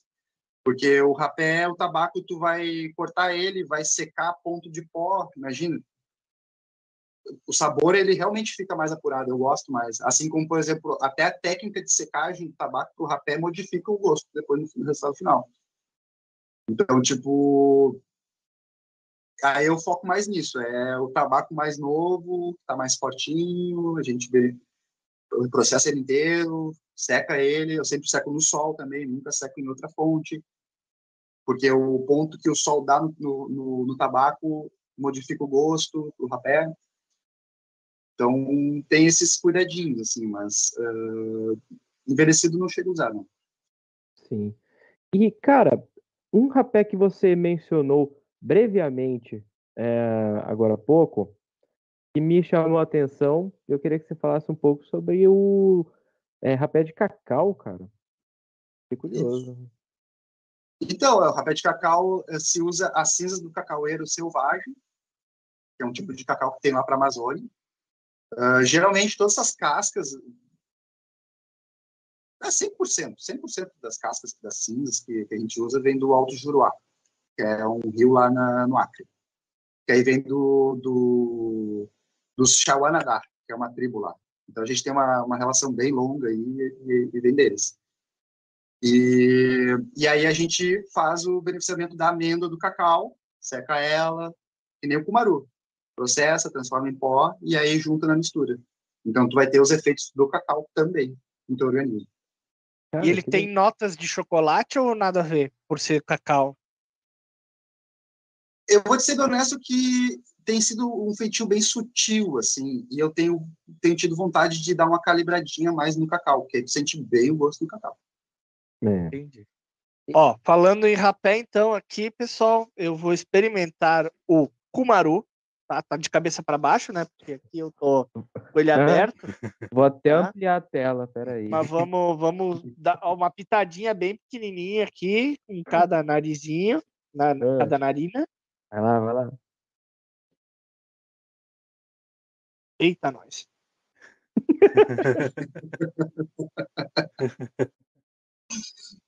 Não chora. Mas ainda tô bem, pessoal, ainda tô bem. Claro, rapaz. Cara, é um aroma bem, bem diferenciado mesmo. Mas é um rapé que tem uma fortaleza, né? Ele. Interessante. Maurício, você que está experimentando, né? Uma coisa que, que dá para notar é, é o cheiro, o cheiro da madeira mesmo, né? É, cara, mas é bem. E é bem intenso, cara. Bem intenso mesmo o, o aroma, cara. Que é da fava do cumaru. É. Cara, eu E não me deu, e não me deu. Confesso aqui que tá dando uma lacrimejada de leve, mas não me deu aquela reação do, do espirro imediato, né? Que alguns rapés às vezes dá, dão, né? Que tu dá aquela cheiradinha e já sai espirrando. Não tive essa reação. E o cheiro permanece, cara, bem interessante mesmo. Vamos ver os efeitos a longo prazo agora, né? Não, mas, é, Pablo, eu, eu sim, é, tomando esse rapé, deu a impressão que eu tava numa serralheria, sabe? Eu tava num lugar que, que lembrava realmente cheiro, cheiro de madeira, né?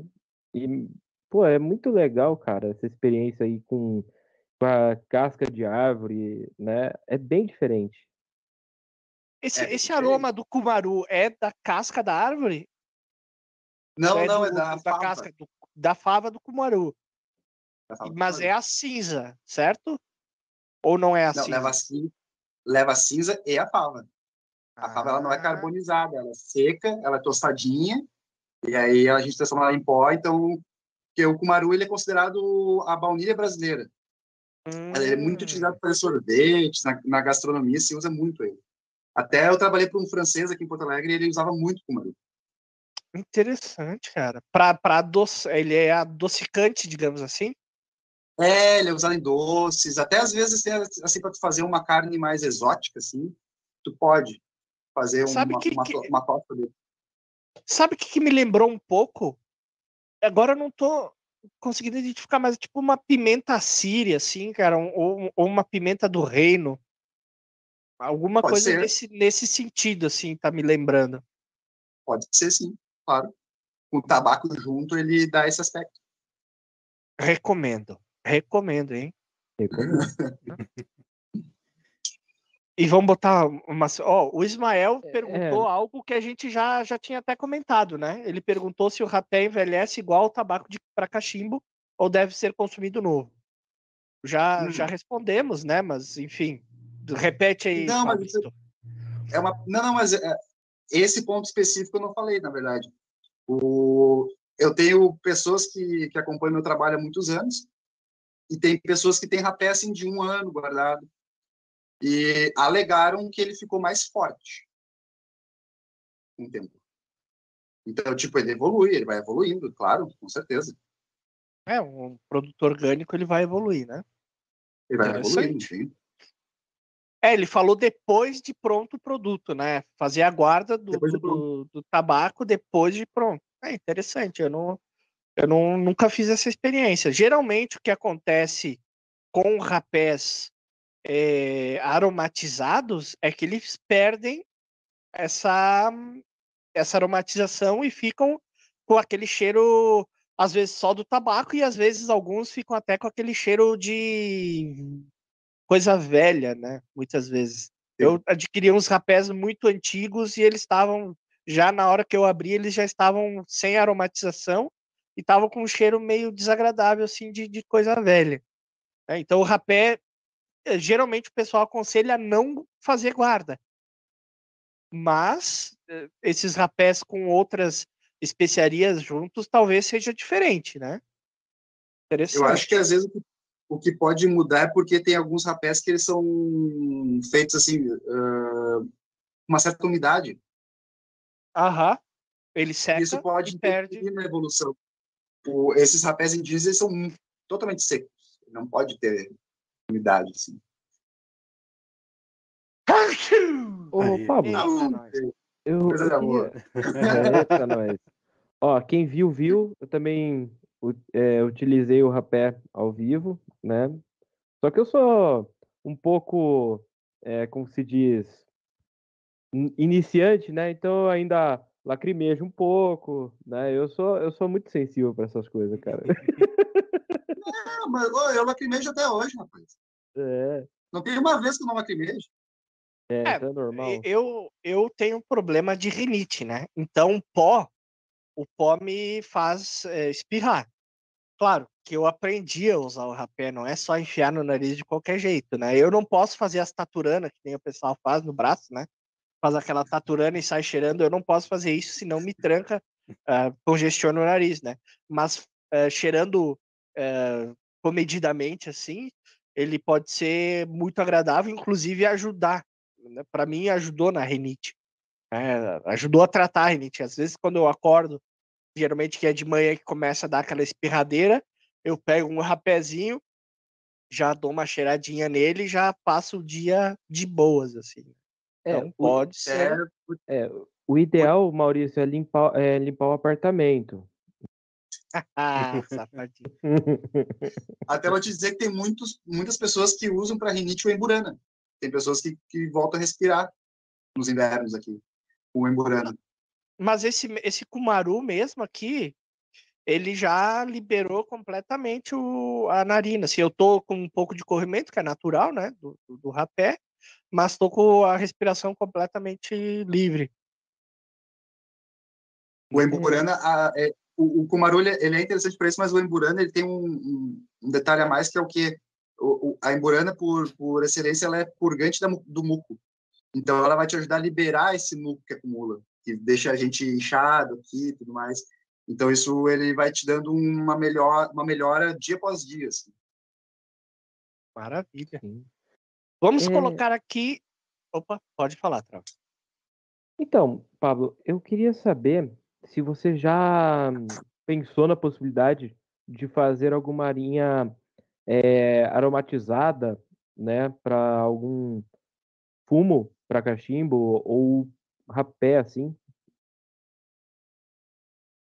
Cara, da maneira assim do aromatizado ah, artificial, não é muito a minha pira, não. Eu usaria mesmo a planta e imprimiria a planta de alguma forma no- mais natural, assim.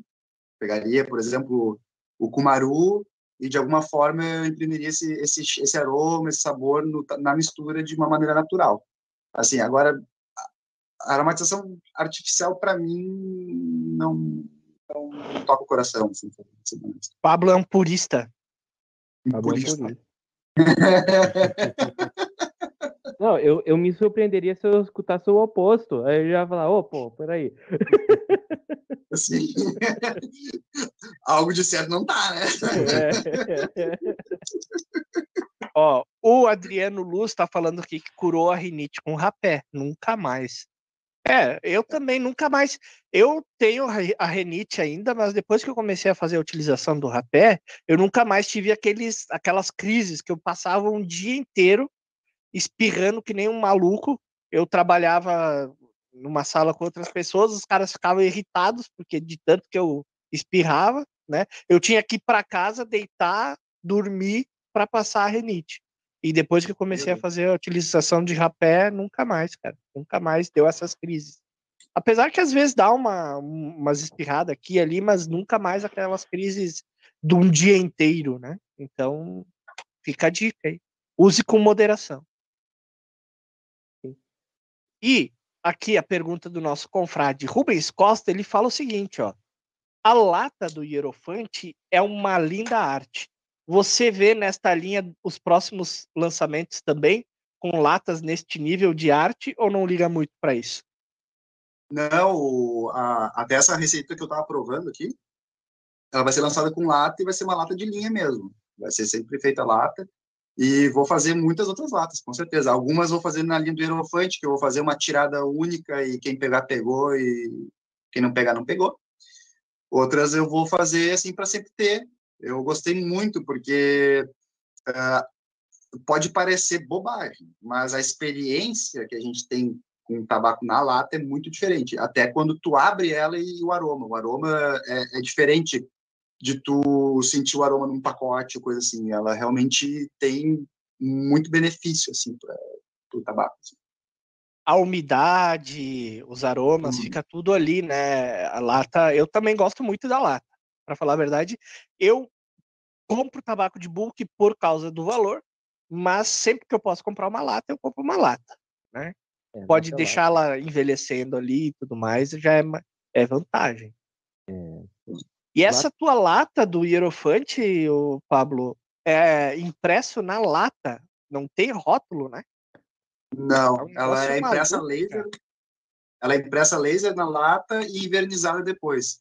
E é uma lata alimentícia, ou seja, ela não, não acontece oxidação no, no interior dela já que o tabaco tem uma certa umidade, tem que ter esse cuidado, porque pode, pode desandar o tabaco ali dentro. Até mesmo as questões de mofo e tudo mais. Então, esse tipo de lata, ele é ideal, assim, porque tu tem uma segurança de, de guarda muito boa. E também por ser impresso a laser e invernizado, eu, olha, eu, eu não sei ainda, né? Porque foi a primeira lata que eu fiz, mas eu imagino que daqui a uns 10 anos vai estar igual. Com certeza, com certeza.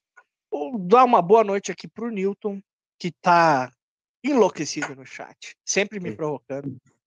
Uma boa noite para o Felipe Fernandes Teles. Buenas, confrades. Buenas. E tem mais gente aí que o José Pedro Faria tá louco por um hangout hoje. Não, não sei se vai rolar. Vai rolar hangout hoje, galera? É... Bom, Bom quem quiser abrir vez... sala, quem quiser abrir sala aí depois pode abrir. É. Ó, oh, mas eu tô, eu tô olhando, Newton. Pergunta, pergunta Trau pergunta Trau. O que, que você quer, Newton? Fala logo, pô. Deixa eu fazer um. Aproveitando, fazer uma pergunta pro Pablo. Pablo, você é, tem alguma visão no futuro de fazer um, uma cigarrilha tua com seus tabacos ou um charuto também nesse, nessa linha que você faz? Ih, rapaz, eu gostaria muito de aprender a fazer charuto. Eu gostaria muito. Acho que é uma arte, assim, muito boa. A minha avó era charuteira. Ela trabalhava nas fábricas de charuto.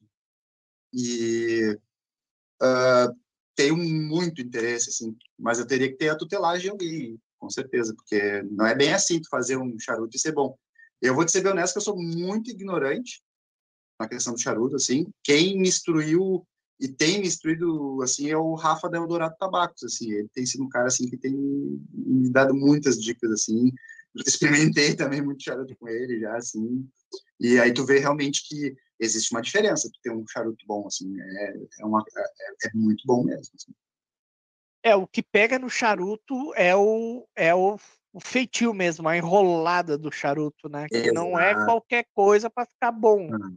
Né? Pode ser um tabaco esse ótimo, é... mas se tu enrolar de qualquer jeito não vai ficar legal, não. É, se é fazer porcaria, nem faz, né? Então. ah, mas é, a obrigação do cara é fazer uma coisa decente, né? Pelo amor de Deus. Beleza. O Alexandre está fazendo perguntas aqui, vamos lá. Harmonizar tabacos no feitio de blends e rapés Seria comparável a harmonizar sabores de ingredientes para elaborar um prato na cozinha? Olha. Com certeza. Ou para quem não sabe, né, Pablo, tu és formado em cozinha, é isso? Culinária? Isso, sou formado, em, sou formado em gastronomia. Eu me formei, acho que eu tinha uns 16, 17 anos, uma coisa assim. E trabalhou nessa área por algum tempo. Por muitos anos. muitos anos. Isso te ajuda ou ou não?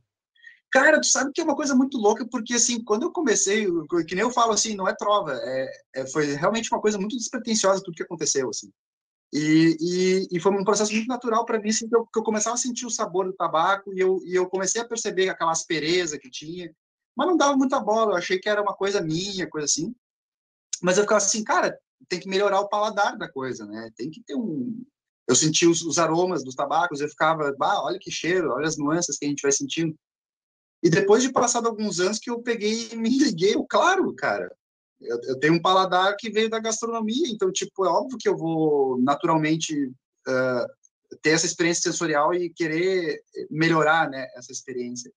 Para tu ter um, um, um tabaco assim que tu chega para a pessoa e a pessoa possa sentir o sabor dele mesmo, ah, mas assim, trabalhado, sabe? É, é, é, é que nem tu temperar um prato. Se tu jogar uma pasada de sal ali, vai destruir o prato. Então, tu, tu, tem uma certa delicadeza, assim, né? Com, na atenção, assim, do, do, dos sabores e tudo mais. E eu gosto muito dos paladares que nos desafiam, porque muitas vezes a gente está muito acostumado com certas coisas que a gente gosta e aí entra uma coisa que desafia a gente e a gente hum, não é para mim. Mas na verdade a gente não está se permitindo o desafio de uma coisa boa realmente, Um- uma, uma nova, um novo olhar, né? uma nova experiência com algo que a gente ah, muitas vezes não não coloca assim num, num patamar ah, tão essencial na vida, mas é uma coisa que a gente faz todos os dias, que é o quê? Degustar algo. Interessante porque eu vou ser sincero, depois que eu comecei a parar para apreciar o tabaco, eu notei que eu e, e sentir as notas e tudo mais, eu, eu notei que eu tenho um, ah, um paladar mais aguçado, inclusive para culinária, cara. Aconteceu Com certeza. o contrário, né? Quando tu, tu- o rapé também, é, isso foi uma coisa que o Fernando Bodini né, falou aqui, que o rapé, quando você passa a ser um consumidor de rapé para sentir o aroma, apreciar o aroma, você começa a sentir aromas diferentes no teu dia a dia, né? Inclusive os aromas ruins, às vezes tu passa perto de um lugar que tem um cheiro ruim, imediatamente tu capta aquele cheiro, né? Porque tu treinou o teu nariz para sentir os aromas e tu sente até os aromas ruins, né? É engraçado Com isso, certeza. Isso é bem muito bom. interessante. Muito, muito bom. Você, tem saudade da, da cozinha, da agitação? Ô, cadê o prato? Vai logo, vai logo. Você tem saudade? Ah, cara, eu vou te ser bem honesto, eu não sinto não, porque, cara, cozinha é muito estressante. Meu Deus, é muito estressante. Tipo, eu trabalhei boa parte desse meu período todo em serviço, assim, francês mesmo. Então, aquela coisa meio Masterchef mesmo, assim, sabe? Tipo, marcha, o prato tem que começar a fazer ele. E, cara, é um estresse, assim, anormal, assim. E isso foi me comendo um pouco o tempo, porque eu ficava assim, tá, tudo bem. ah, todo trabalho tem seus, suas correrias, né, e tudo mais, mas a gente está produzindo uma coisa que vai nutrir a pessoa e esse estresse está incutido nessa comida e não seria. Por exemplo, o francês que eu trabalhei, a coifa do, da, da, da cozinha tinha uma parte afundada de tanto soco que ele dava no troço. Então, tipo assim, é, estresse moda bicho mesmo, assim, sabe? Coisa de louco mesmo, assim, entendeu? E, Ah. tipo... E aí eu, bah, cara, não era, sabe? E, tipo, hoje em dia o meu trabalho, cara, é correria todos os dias. Todos os dias é loucura, só que eu não, não chego a ficar estressado, assim, sabe? Tipo, ah, pirado. Ah, tu fica preocupado em atender as demandas. Isso sim, claro, isso sempre acontece. Mas, tipo, tu consegue manejar. Não, eu- pergunto porque. é Ó, vou usar o termo de vocês aí do Sul, hein? Porque eu pergunto porque teve uma época que eu, que eu trabalhei em lancheria, né? Em cozinha, assim. E, cara, que ambiente lazareta, hein? Você tá com é, tá cinco pedidos. É Você tá muito com interessante. tá com 5, 10 pedidos para fazer, né? Aí você tem que parar para exigir bisnaga de maionese, essas coisas. Não, aí tem toda a demanda dos pedidos e tem um cara gritando na tua orelha. Vamos, meu, vamos, pô, vamos, o que, vamos, louco. Tem um outro ali Então vem aqui dentro para. Tem que, tem que utilizar um rapé solar e aí vai trabalhar na cozinha, né? Pra ficar mais calminho, né? É, Hum, Mas não pode dá, ficar né? calmo, né? na cozinha não É. pode ficar calmo, tem É, que ser então- loucão mesmo. isso. E não pode espirrar na comida dos clientes. É, não pode não. Tá, eu vou, eu vou botar uma pergunta aqui do Fábio Rufus. Ele tá botando aqui, ó, pergunta de iniciante: lata ou vidro para guardar o tabaco? E aí? Tanto faz ou tanto fez?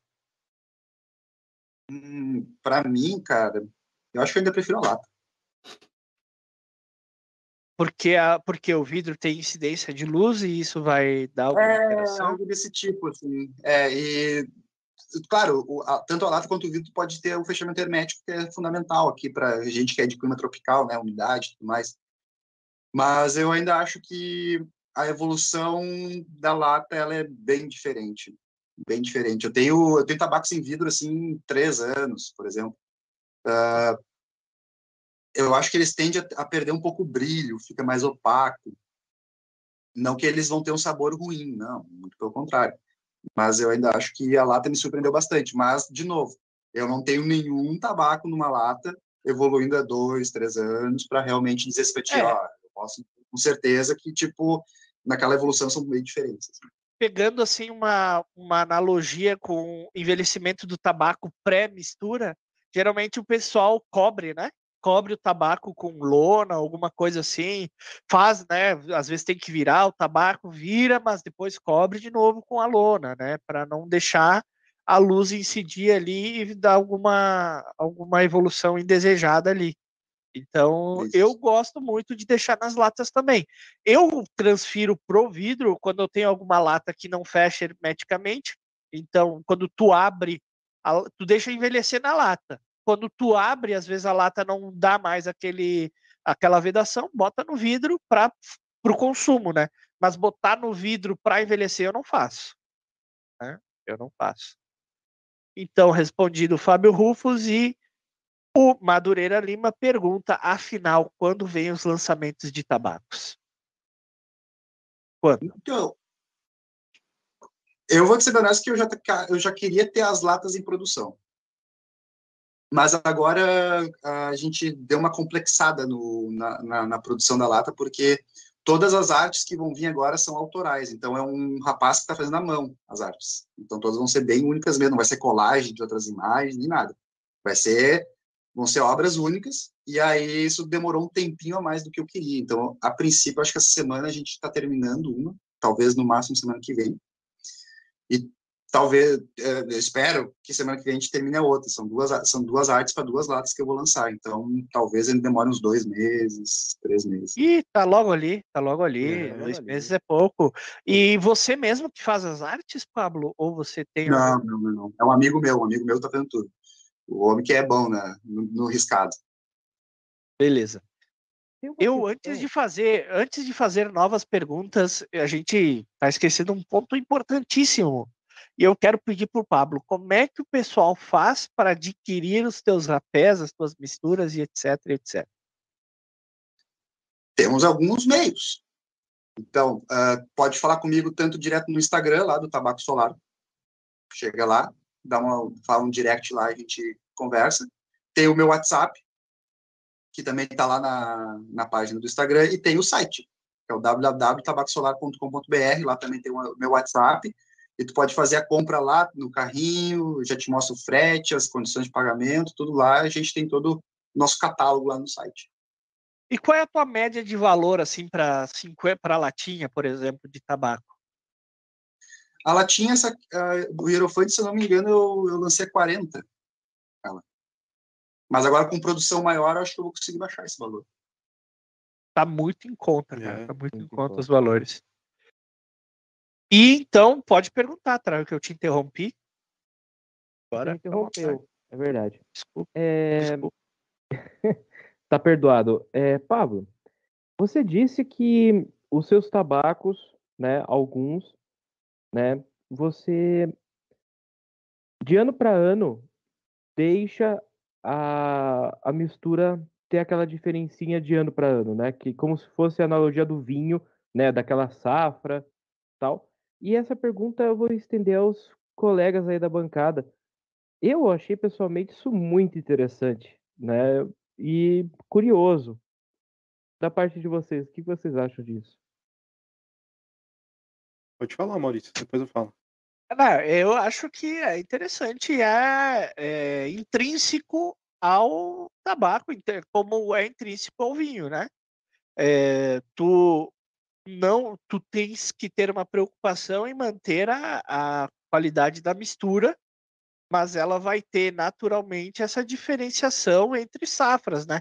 É claro que uma mudança muito grande não será bem-vinda para a pessoa que está acostumada com aquele tabaco, mas uma variação de safra que nunca vai ser algo gritante, a não ser que aconteça alguma tragédia, é bem-vinda, né? É claro que pode ser que a surpresa seja desagradável. Ah, eu preferia a safra anterior, mas beleza, né? Acontece. Talvez a próxima safra seja melhor. Então, é algo bem-vindo, porque é intrínseco aos produtos orgânicos, né? Então é bem interessante, sim. Exatamente. Também acho interessante, Trau, e por causa do que o Maurício falou.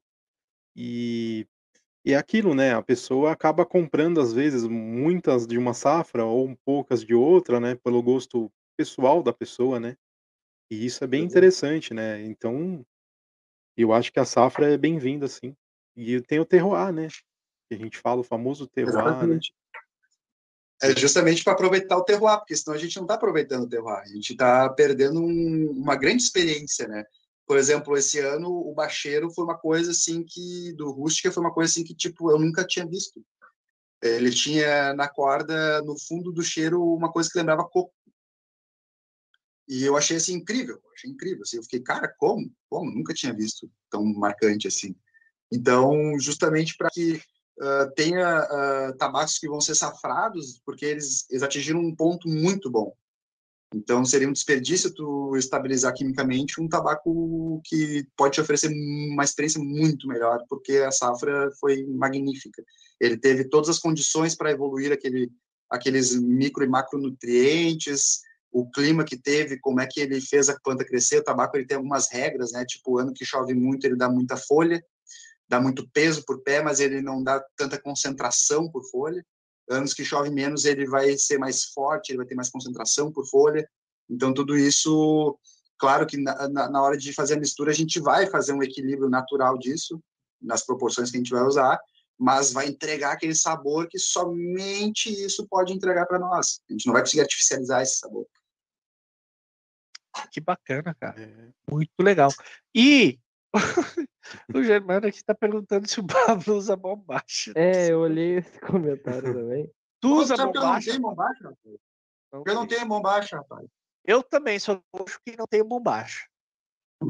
A gente, a gente é compensado pelo Graciano, que só usa bombacha. É. É verdade, eu sempre fiz bombacha. E alpargatas, E- né? Que ele usa muito também. É, e alpargatas, alpargatas. Né, o gaúcho raiz, aquele. Ou Nutella, não sei. Depende.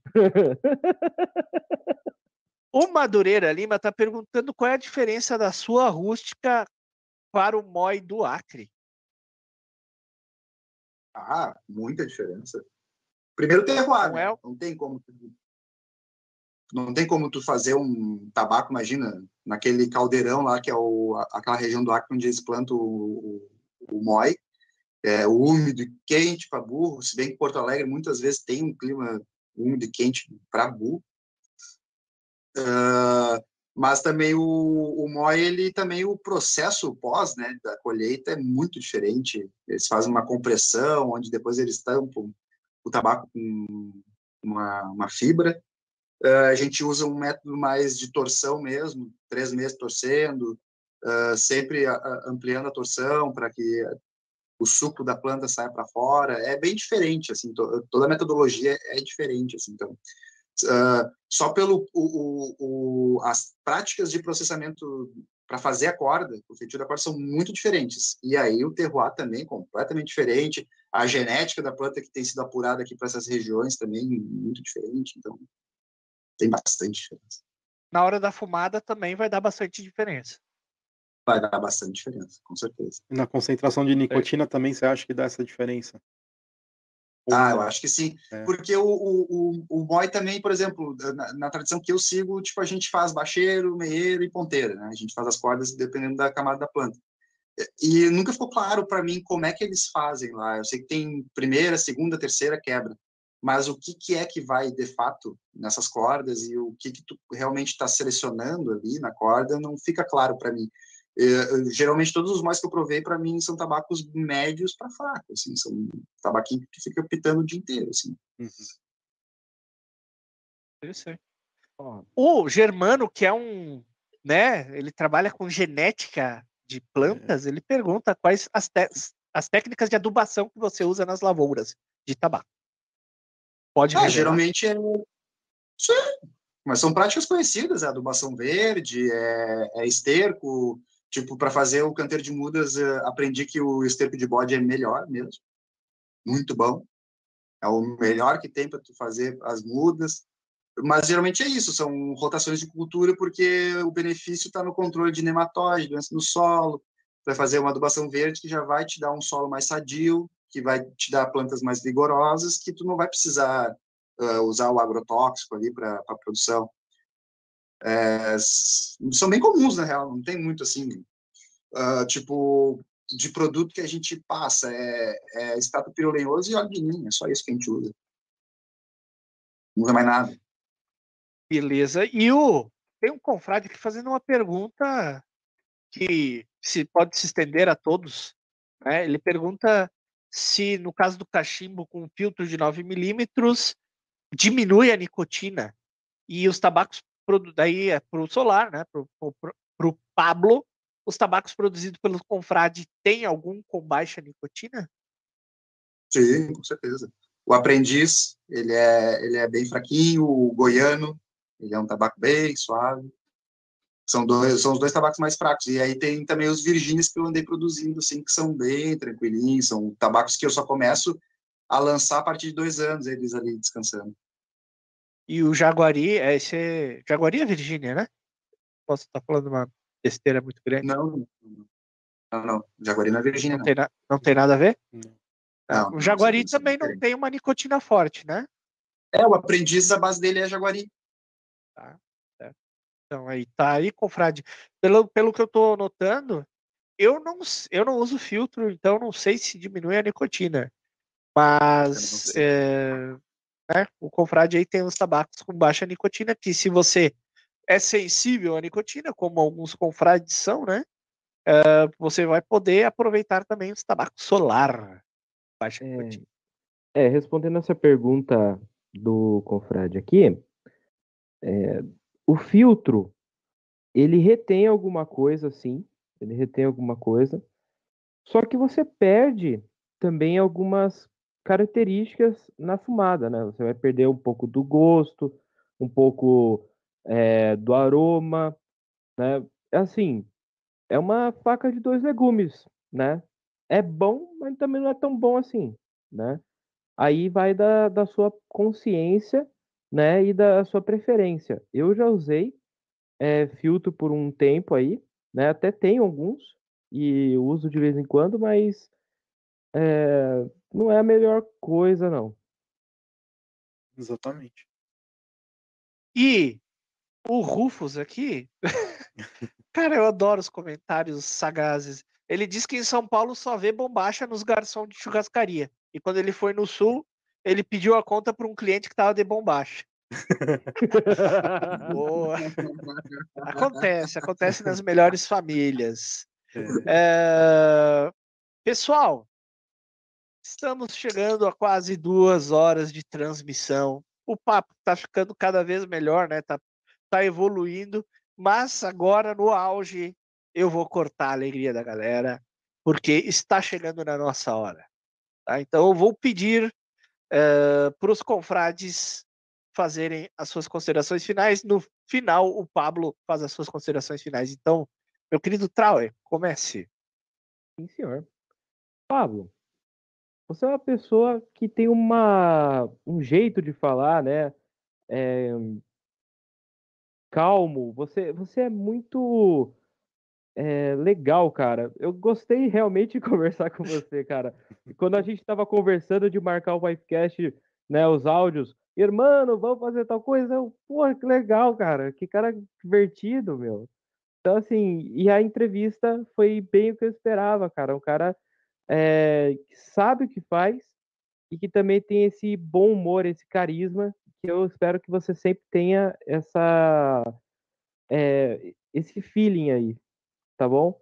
Então, cara, muito obrigado por participar do Pipecast, né? Espero que a gente é, converse de novo numa, numa próxima, né? E é isso. Brian, por favor. Pablo, gostaria de agradecer, cara, que você tenha aceitado o convite, tenha participado com a gente desse Pipecast. Eu não te conhecia antes, né? Não, não tinha conver... ah, o privilégio de ter conversado com você. E, cara, continua assim, com seus produtos, com a sua vibe, que você tem essa vibe para cima, positiva aí, que é muito importante pro mercado, cara, esses produtos que você faz aí, que todo mundo tenho certeza que tem que experimentar, cara, que eu tenho certeza que vão gostar dos tabacos e dos rapés. Obrigado mesmo, cara, pela participação. Maurício? Eu, é claro, como vocês já sabem, vou começar fazendo um jabá, um jabá dos nossos apoiadores que proporcionam este essas transmissões para vocês, né? Claro que com o apoio de vocês também, nossa audiência, inclusive já pedindo aquele like maroto, a inscrição no nosso canal e o compartilhamento se você gostou do conteúdo. E os nossos apoiadores são justamente o Rapé Solar, acesse tabacossolar.com.br, a tabacaria O Confrade, acesse oconfrade.com, a Cachimbos Bazanelli, acesse através do Instagram, arroba e também a Tabacos BR, acesse tabacosbr.com. No mais, eu queria agradecer muito ao Pablo pela por abrilhantar esta terça-feira aqui conosco no Pipecast. É uma pessoa divertidíssima de se conversar, é, ainda mais pessoalmente, né, Pablito? Gente finíssima. É, parabéns pelos teus produtos, pela tua, por tudo, cara, pelo trabalho que tu está fazendo, pela arte, tá de parabéns mesmo. O rapé tá aprovado, eu tava com medo, mas tá aprovado. E fica a dica aí para o pessoal: vale a pena experimentar um, um produto com custo-benefício muito bom e de boa qualidade, bem trabalhado, principalmente com carinho e amor. Então, muito obrigado, caro Pablo, e fica à vontade aí para fazer as suas considerações finais. Então, uh, agradecer, né, cara? Agradecer pelo espaço que vocês estão me dando aí e tudo mais. Uh, agradecer por toda a família aí do caminho que ter apoiado aí meu trabalho desde o início aí. O pessoal literalmente conheceu meu trabalho recepcionando eles na lavoura, ali capinando ali. Então, esse aí foi o início bem humilde, assim, uma coisa que uh, talvez sem nenhuma pretensão, eu acho que foi mesmo isso, eu comecei e, e hoje estamos aqui, depois de tantos anos, assim, eu amo muito o que eu faço, eu amo, amo de paixão, assim, eu levanto todo dia na madruga, com vontade, querendo fazer o que, que hoje o mundo e, e, a vida vai me proporcionar aí nesse caminho. Uh, sou muito agradecido à vida por, por esse ofício, assim, sou muito agradecido a todo mundo, minha família também, que me apoia muito, assim. E, e cara, agradecer vocês aí também aí por, por aceitar meu jeito. Eu não sei se é de outro jeito. É, a gente é o que é e tem que viver nessa verdade aí com, com, alegria, com tentando sempre ser muito calmo. Eu sou um cara muito agitado, não, não, não, não se engane, eu sou muito agitado, sou uma pilha só assim. E tem muita. Eu acho que eu fosse agradecer nominalmente, faltaria tempo para todo mundo que eu deveria agradecer assim. No fim, eu sou só uma composição de todo, todas as ligações que a vida fez, assim, assim que, que me proporcionou, assim.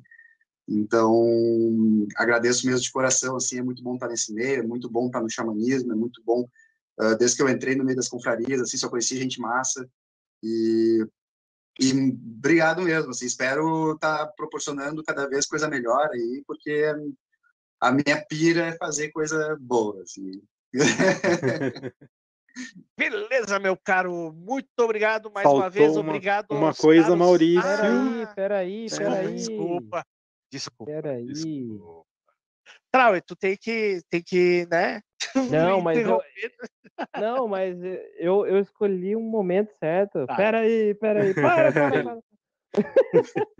Quem é? Quem é Quem é o próximo é? o nosso próximo convidado? Nosso próximo convidado é um empresário no mundo dos tabacos. Ele é um distribuidor, né? E está no mercado também fazendo suas misturas aí com marca própria, que é o Tiago Pinheiro da Al Tabaco. Boa. Legal. Esse papo vai ser interessante, hein? Vocês não podem perder. Dia 5 do 7, próxima terça-feira. Beleza? E nesta quinta-feira tem o sorteio, pessoal, ao vivo, né? A partir das 20 horas tem o sorteio. Beleza? É isso agora, Trau. Posso finalizar? Eu permito. Valeu. Obrigado, nossa querida audiência. Deixem o like, compartilhem, se inscrevam. Obrigado, Pablo. Até a próxima. Tchau. Tchau, pessoal. Tchau, tchau. Conheça os apoiadores do Pipecast, Tabacos BR, www.tabacosbr.com, Cachimbos Bazanelli, www.cachimbosbazanelli.com.br, o Confrade Tabacos e Cachimbos, www.confrade.com e Rapé Solar, www.tabacosolar.com.br.